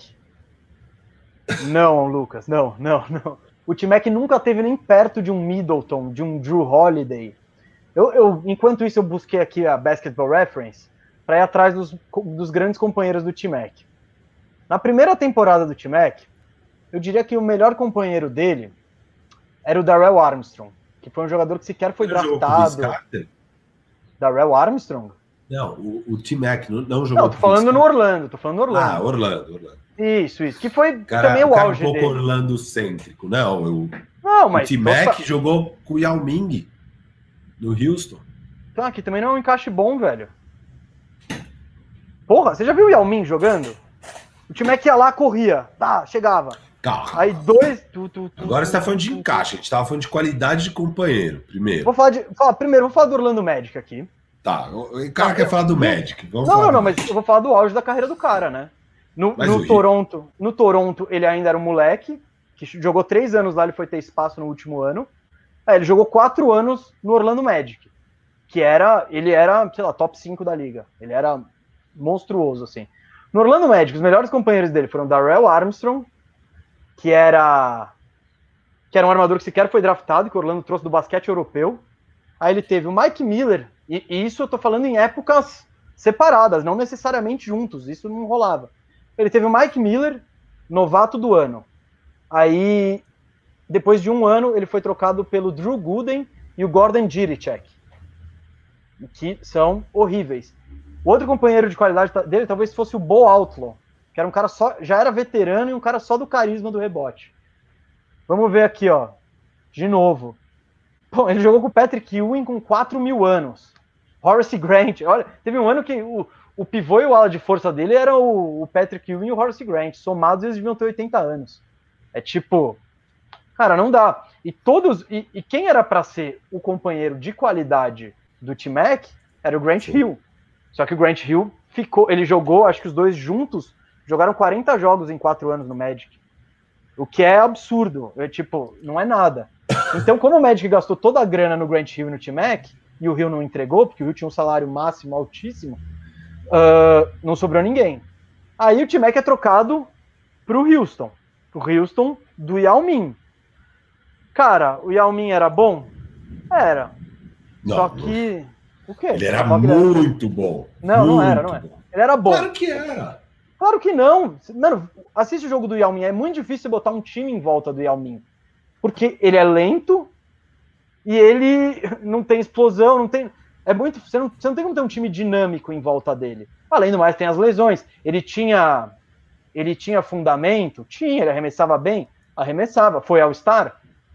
Muitas vezes por causa da China, porque a China votava em peso nele.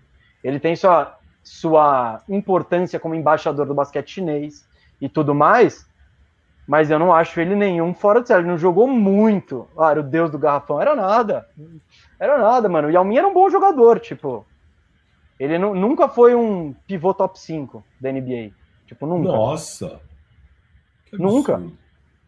Ué, rebata, por favor. Você tá buscando os dados do Yao Ming? Tô buscando é 20... umas coisinhas aqui. Não, ele é um cara 20 e 10. Tipo, beleza, tá ligado? Ele entrega isso. Só que, pro estilo de jogo do T-Mac, eu acho péssimo.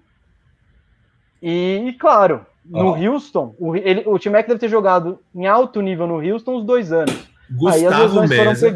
É. Vou pegar um dado aqui, tá? Gustavo Mesa está hum. falando que Alming nunca foi um pivô top 5. E ainda veio com uma abobrinha de que ele só ia para o All-Star Game porque os chineses votavam em peso. De fato, os chineses votavam em peso, o que fazia talvez ele ser o mais votado quando ele, obviamente, não era o melhor da liga. Mas, seleção de All-NBA não é feita por fãs, é feita pela própria liga. E ele foi All-NBA, ou seja, um dos três melhores pivôs da liga, por cinco anos seguidos, de 2004 até 2009. Ele é terceiro time em 2003, 2004, terceiro time em 2005, 2006. Então aí pula um ano, tá? É, terceiro time em 2005, 2006, segundo time em 2006, 2007, terceiro time em 2007, 2008 e segundo time novamente em 2008 e 2009. Todos esses anos jogando com Tracy McGrady. Então o Tracy McGrady jogou cinco temporadas com jogou. o pivô top, top 3 da liga um pivô top 3 da liga, todos esses anos. Aí, ah, o Yao Ming jogou pouco, se lesionava. Não sei. Ele joga 82 jogos, 82 jogos, 80 jogos. Aí a temporada que ele não é ao NBA, ele joga só 57. Aí tudo bem, ele joga 48, 55, ele realmente teve problemas de lesões. E o não, Tracy pera, pera, McGrady... pera, pera, pera, pera, pera. Problemas de lesões. As temporadas que ele tem problemas de lesões, elas convergem justamente em que período? O período que o T-Mac tá lá. As temporadas marcadas por lesões são as temporadas que o McGrady tá lá. McGrady então, joga no Houston. Ele chega em 2004, 2005. Que nessa temporada o Yao joga 80 jogos. Depois ele 57, 48, 55. Ele vai jogar 77 em 2008, 2009, quando o T-Mac já estava bichado. Então, sim, o que eu falei. Lá. Tudo bem, não, sim. Não, estar lá é uma coisa, só que. É, não, eles tiveram problemas é de lesões. Eles tiveram sim. problemas de lesões. Vamos separar. Eu sei, calma, vou separar as coisas. Eu estou rebatendo o seu ponto absurdo de que, que o Yao Ming nunca foi um top 5 da liga. O, o Yao Ming era claramente um top 5 pivôs da liga. Tanto que ele foi condecorado cinco vezes com o All-NBA.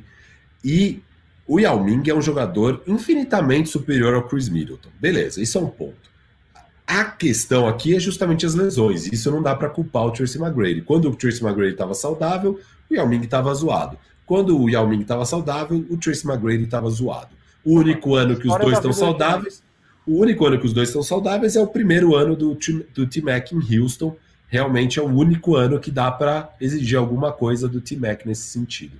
Em Orlando ele também tem esse azar danado, porque o Grant Hill é, também se lesiona eternamente. Então o T-Mac é marcado mesmo por isso. Ele, ele, o, o grande companheiro foi o Yao Ming uma temporada. É, e aí você tem que pôr um pouco também na conta do jogador que foi o Tracy McGrady, porque ele também teve muito problema de lesão. Isso afeta o, o legado dele, não afeta o quão bom ele era. Uma coisa é falar, quão bom era o T-Mac? Quão bom era o próprio Grant Hill, a gente pode falar. Grant Hill Sim. era um monstro. Mas você vai colocar ele na história, o cara se machucava, você vai fazer o quê? Ele era podre. Era podre. Então diminui o valor do cara na história. O quão bom jogador ele era é outro papo. Agora, o T-Mac, cara, é, é, isso. Realmente teve pouco companheiro. Mas não vamos diminuir Yao Ming por isso. Yao Ming foi muito grande, um baita jogador. Um baita. Foi, cara. Não, tá bom. Mas chegamos à conclusão que sim, o T-Mac só teve. Ele não teve bons companheiros. Todo o auge dele. Ele teve um ano de Alming. É isso. Exato, é, é isso. E, e, tá bom, aí você pega. Eu não, não tenho esse levantamento agora. Mas se você pegar os caras que foram ao Star enquanto foram companheiros do T-Mac, é só o Yao. E tal, o Vince sim. Carter, se for, se for contar. Se é, for contar com o, com o Toronto, sim. Mas tô falando do auge dele. Então, cara, o T-Mac, entre, entre no Basketball Reference, dá uma olhada aqui onde eu tô nesse Orlando Magic aqui de 2000, a 2004 e tentem achar jogadores decentes, não tem. Então, eu acho que o T-Mac, ele, se, ele tem, o legado dele é muito afetado pelo azar que ele teve de o auge dele ter, ter coincidido com um período que os companheiros dele se lesionaram, que o Orlando tinha uma diretoria horrível e que com o Houston do, do Yao que também se machucou.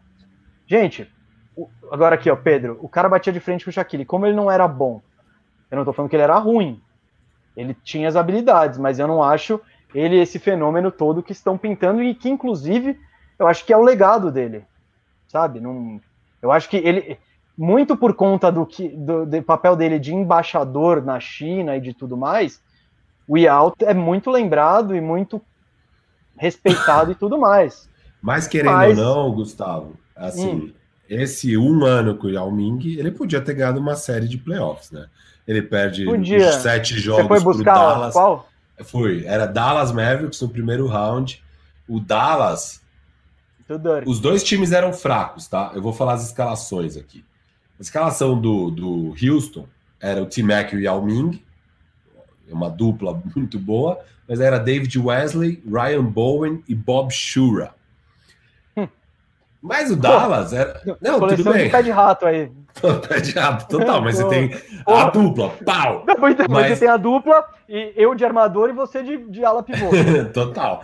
Mas o outro lado era o Dirk, com Josh Howard, Jason Terry, Michael Josh Ma não, não, não, Michael para, Feeling. Para, Michael para. Feeling é bom. Oh, o Josh Howard nessa época, é. ele, ele, era, se não era o star ele era um borderline o star O Josh Howard, ah. ele, ele, ele desandou depois. Até 2007 o Josh Howard era muito bom, cara. Pode Vem, vem é. na minha. Michael Finley que estava veterano nessa época. O Josh é, Howard era melhor Finley que o Michael Finley. era veterano, mas o Finley, é, então. que o então. Finley foi muito bom jogador, né? Não, foi, mas nessa época ele era veterano. O cara bom era o Howard. E, desculpa, falou... e Jason Terry. Jason Terry. Jason Terry também. Pô, é, Jason bom. Terry voando. O Sim, cara. Terry... E Jerry Stackhouse no banco. Então, ele também é veteranaço. Não, o time do Dallas era bem é. melhor. Bem não, melhor. Não. O time, as peças são melhores, mas tem menos star power. Dá pra o ganhar. Melhor, o melhor cara da série é o Dirk. Indiscutível. Sim. Então, pô, então de Star Power eles tinham o melhor cara da série e um elenco. Mas o, o segundo e o terceiro é indiscutível. Tinha... Segundo tá, e terceiro bom, tá indiscutível lá. Então... Ah, e aí depois o, o, o, quarto, quinto, sexto, sétimo se passam do, do Não, Dallas. tudo bem, mas é que você fala que o T-Mac era indiscutível um top 5 da liga. Não sei, acho que não. Quem? Você fala que o T-Mac, nessa época, era um top 5 da Orlando, liga. Orlando ali, tipo. É, é, não, porque não. claramente já em Houston ele não é mais um top 5, senão. Não, mas é o primeiro ano com um bando de cara horrível, tá ligado? Jogo 7. Tipo, beleza, tá ligado? Acontece. Não é. quer dizer que ele é não, ruim, não, que não é. Mas joga contra ele, nunca tem ganhado uma. Mas, mas uma, essa, uma, uma. Firu, essa é, é a coisa que toda é. vez que você fala de T-Mac, o cara vem e fala isso. Aí, quando você entra só no Basketball Reference e vê só isso, você fala, pô, esse cara era ruim, ele nunca ganhou uma série não, não, é que era um monstro. Aí, quando, você, um quando você entra, tipo, não, vamos, vamos, vamos, vamos investigar isso aqui a fundo. Nossa, o time, ele foi para os playoffs aqui com Andrew DeClerc, Daryl Armstrong e, porra, Firu e Mesa. Aí você fala, puta, é, coitado do cara. Ah, sabe quem era o banco, o banco aqui do Houston que mais jogou? John Barry. Eu gostava do John Barry. Parecia o nosso professor de história, lembra? Rafael, grande professor ah, de história, com, com certeza não com está certeza nos tá acompanhando. Não, tá assistindo, certeza. Um abraço pro Rafael. Era baterista da banda punk Flicts. É, recomendação. Nosso, nosso, professor de história aí, cara, muito legal. Ó, ouso dizer que peguei aqui a escalação do Magic no primeiro playoff do Ultimate, que eu acho que era o time mais forte que ele teve. Tracy McGrady, Darrell Armstrong, Mike Miller, Bo Outlaw e Andrew DeClerc. Agora, o banco é Pat Garrett, G. Brown, John Amici, Troy Hudson, Monty Williams. Vocês, aposto que só conhece o Monty Williams daí. E porque ele virou técnico, não pelos tempos de jogador. Grande técnico da minha máquina, Phoenix Suns. É, então.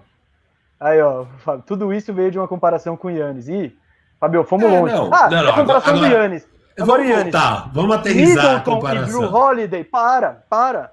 Concordo, eu tô com mesa, tá? Eu tô com mesa nessa, porque eu acho que o Yao Ming é melhor que eles individualmente, mas você junta já dois, pelo menos, sabe? Drew Holiday e Middleton. E com o estilo de jogo, seria ele, esses caras casariam melhor com o T-Mac. Porque o T-Mac era muito mais dinâmico e o Yao era um cara paradão. Tinha a qualidade dele, mas você tinha que montar o time em volta dele ali e tal. Ah, você disse que o, pro, pro T-Mac seria melhor jogar com o Drew. Seria, depois... seria. Ah, lógico. Não, então, é isso que eu tô. Ah, não sei se é lógico. É, não, é, é porque são dois contra um. Mas eu. Você quer botar o Bob se... Shure aí junto para competir? Não, não, é que, é que naquela época o encaixe, o encaixe desse, desse tipão de shooting guard do Yao com um pivô dominante. Sim, sim, assim, era o. Era o, o, o, o, esquema que funcionava na era liga. Era o módulo então... Lakers. Era, o, isso, era o, é, é, é, o, é o projeto Lakers. Lakers é. deu certo e vamos. E, Beleza, e Miami Heat, né? Que nesse ano foi campeão, Wade e Shaq. Sim, sim. Então, assim, era, era um status quo ali de como jogar basquete que faria muito mais sentido do que colocar Tracy com um ou outro, digamos, o Middleton, por exemplo. Porque assim, a gente ainda não viu Volta. o Giannis nos. A gente ainda não viu o Giannis nos playoffs com o Drew Holiday, então vamos falar de Giannis com o Middleton, né? É, eu prefiro ter o Yao do que o Middleton, só o Middleton, com certeza. Ah, Agora, volta, é... volta uma pergunta, Cascão, por favor. Você lembra aí, Cascão? E o T-Mac, ah, aproveitando que o Ruschen falou desse lance, do, isso é demais, né? Que o time, tem radar bandeja sobre isso. Põe time, Tracy McGrady radar bandeja, o que você acha? Volta uma aí, Casca, por favor.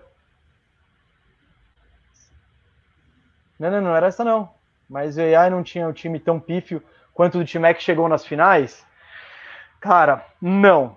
Tão pífio não. O Sixers, ele, ele era pelo menos defensivamente muito bom. Ele tinha um Mutombo, ele tinha. Todo mundo ali marcava. E, o, e cara, o Iverson Então, o Iverson é outro nível de jogador. Eu acho que ele talvez esteja um degrauzinho acima do T-Mac.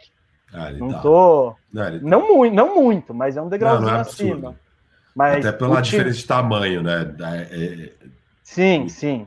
O T-Mac cara... aproxima com o tamanho, mas o Iverson era mais jogador, era mais bola. Teve é bem ruim ali. O Sixers é difícil, mas. Não, era, mas fazia sentido. Era um time que fazia sentido em volta do é, Iverson. O, o Magic era Cara, pior ainda. O Magic não tinha uma proteção de, de. não tinha marcador, não tinha nada. É, o Magic gastou boa parte ali do cap que ele tinha num jogador podre. Aí já dificulta muito as coisas. É, assim, fica muito complicado. E o Orlando, naquele ano, fizemos radar bandeja disso, teve a chance de pegar o Tim Duncan, né? E só não rolou, dizem as más línguas, porque na reunião com o Tim Duncan e a família e todo mundo, alguém lá do, da turma Rivers, do Tim Duncan. É, não, não, não. Alguém da turma do Tim Duncan perguntou se as famílias podiam voar no avião do time. E o Doc Rivers respondeu na lata: não. Aí deu aquele climão e.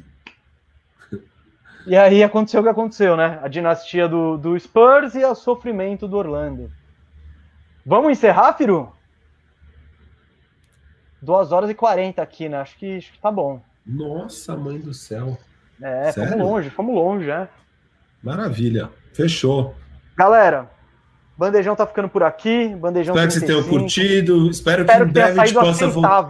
É, é. Espero que a gente possa voltar para o estúdio em breve, que tá muito legal a estrutura, tá muito legal tudo. É... Peço desculpas, mas na verdade vocês sabem de quem é a culpa de a gente estar nessa situação e vamos torcer para melhorar. Tamo junto aí, valeu todo mundo. Até a próxima. É isso, gente. Se cuidem, cuidem dos outros, cuidem dos próximos, fiquem em casa e não sigam o exemplo de certas pessoas aí, que você sabe quem é. Não é o Cascão nesse caso. O Cascão, até o Cascão está seguindo isolamento social. Até o Cascão usa máscara. Até o Cascão está esperando a vacina.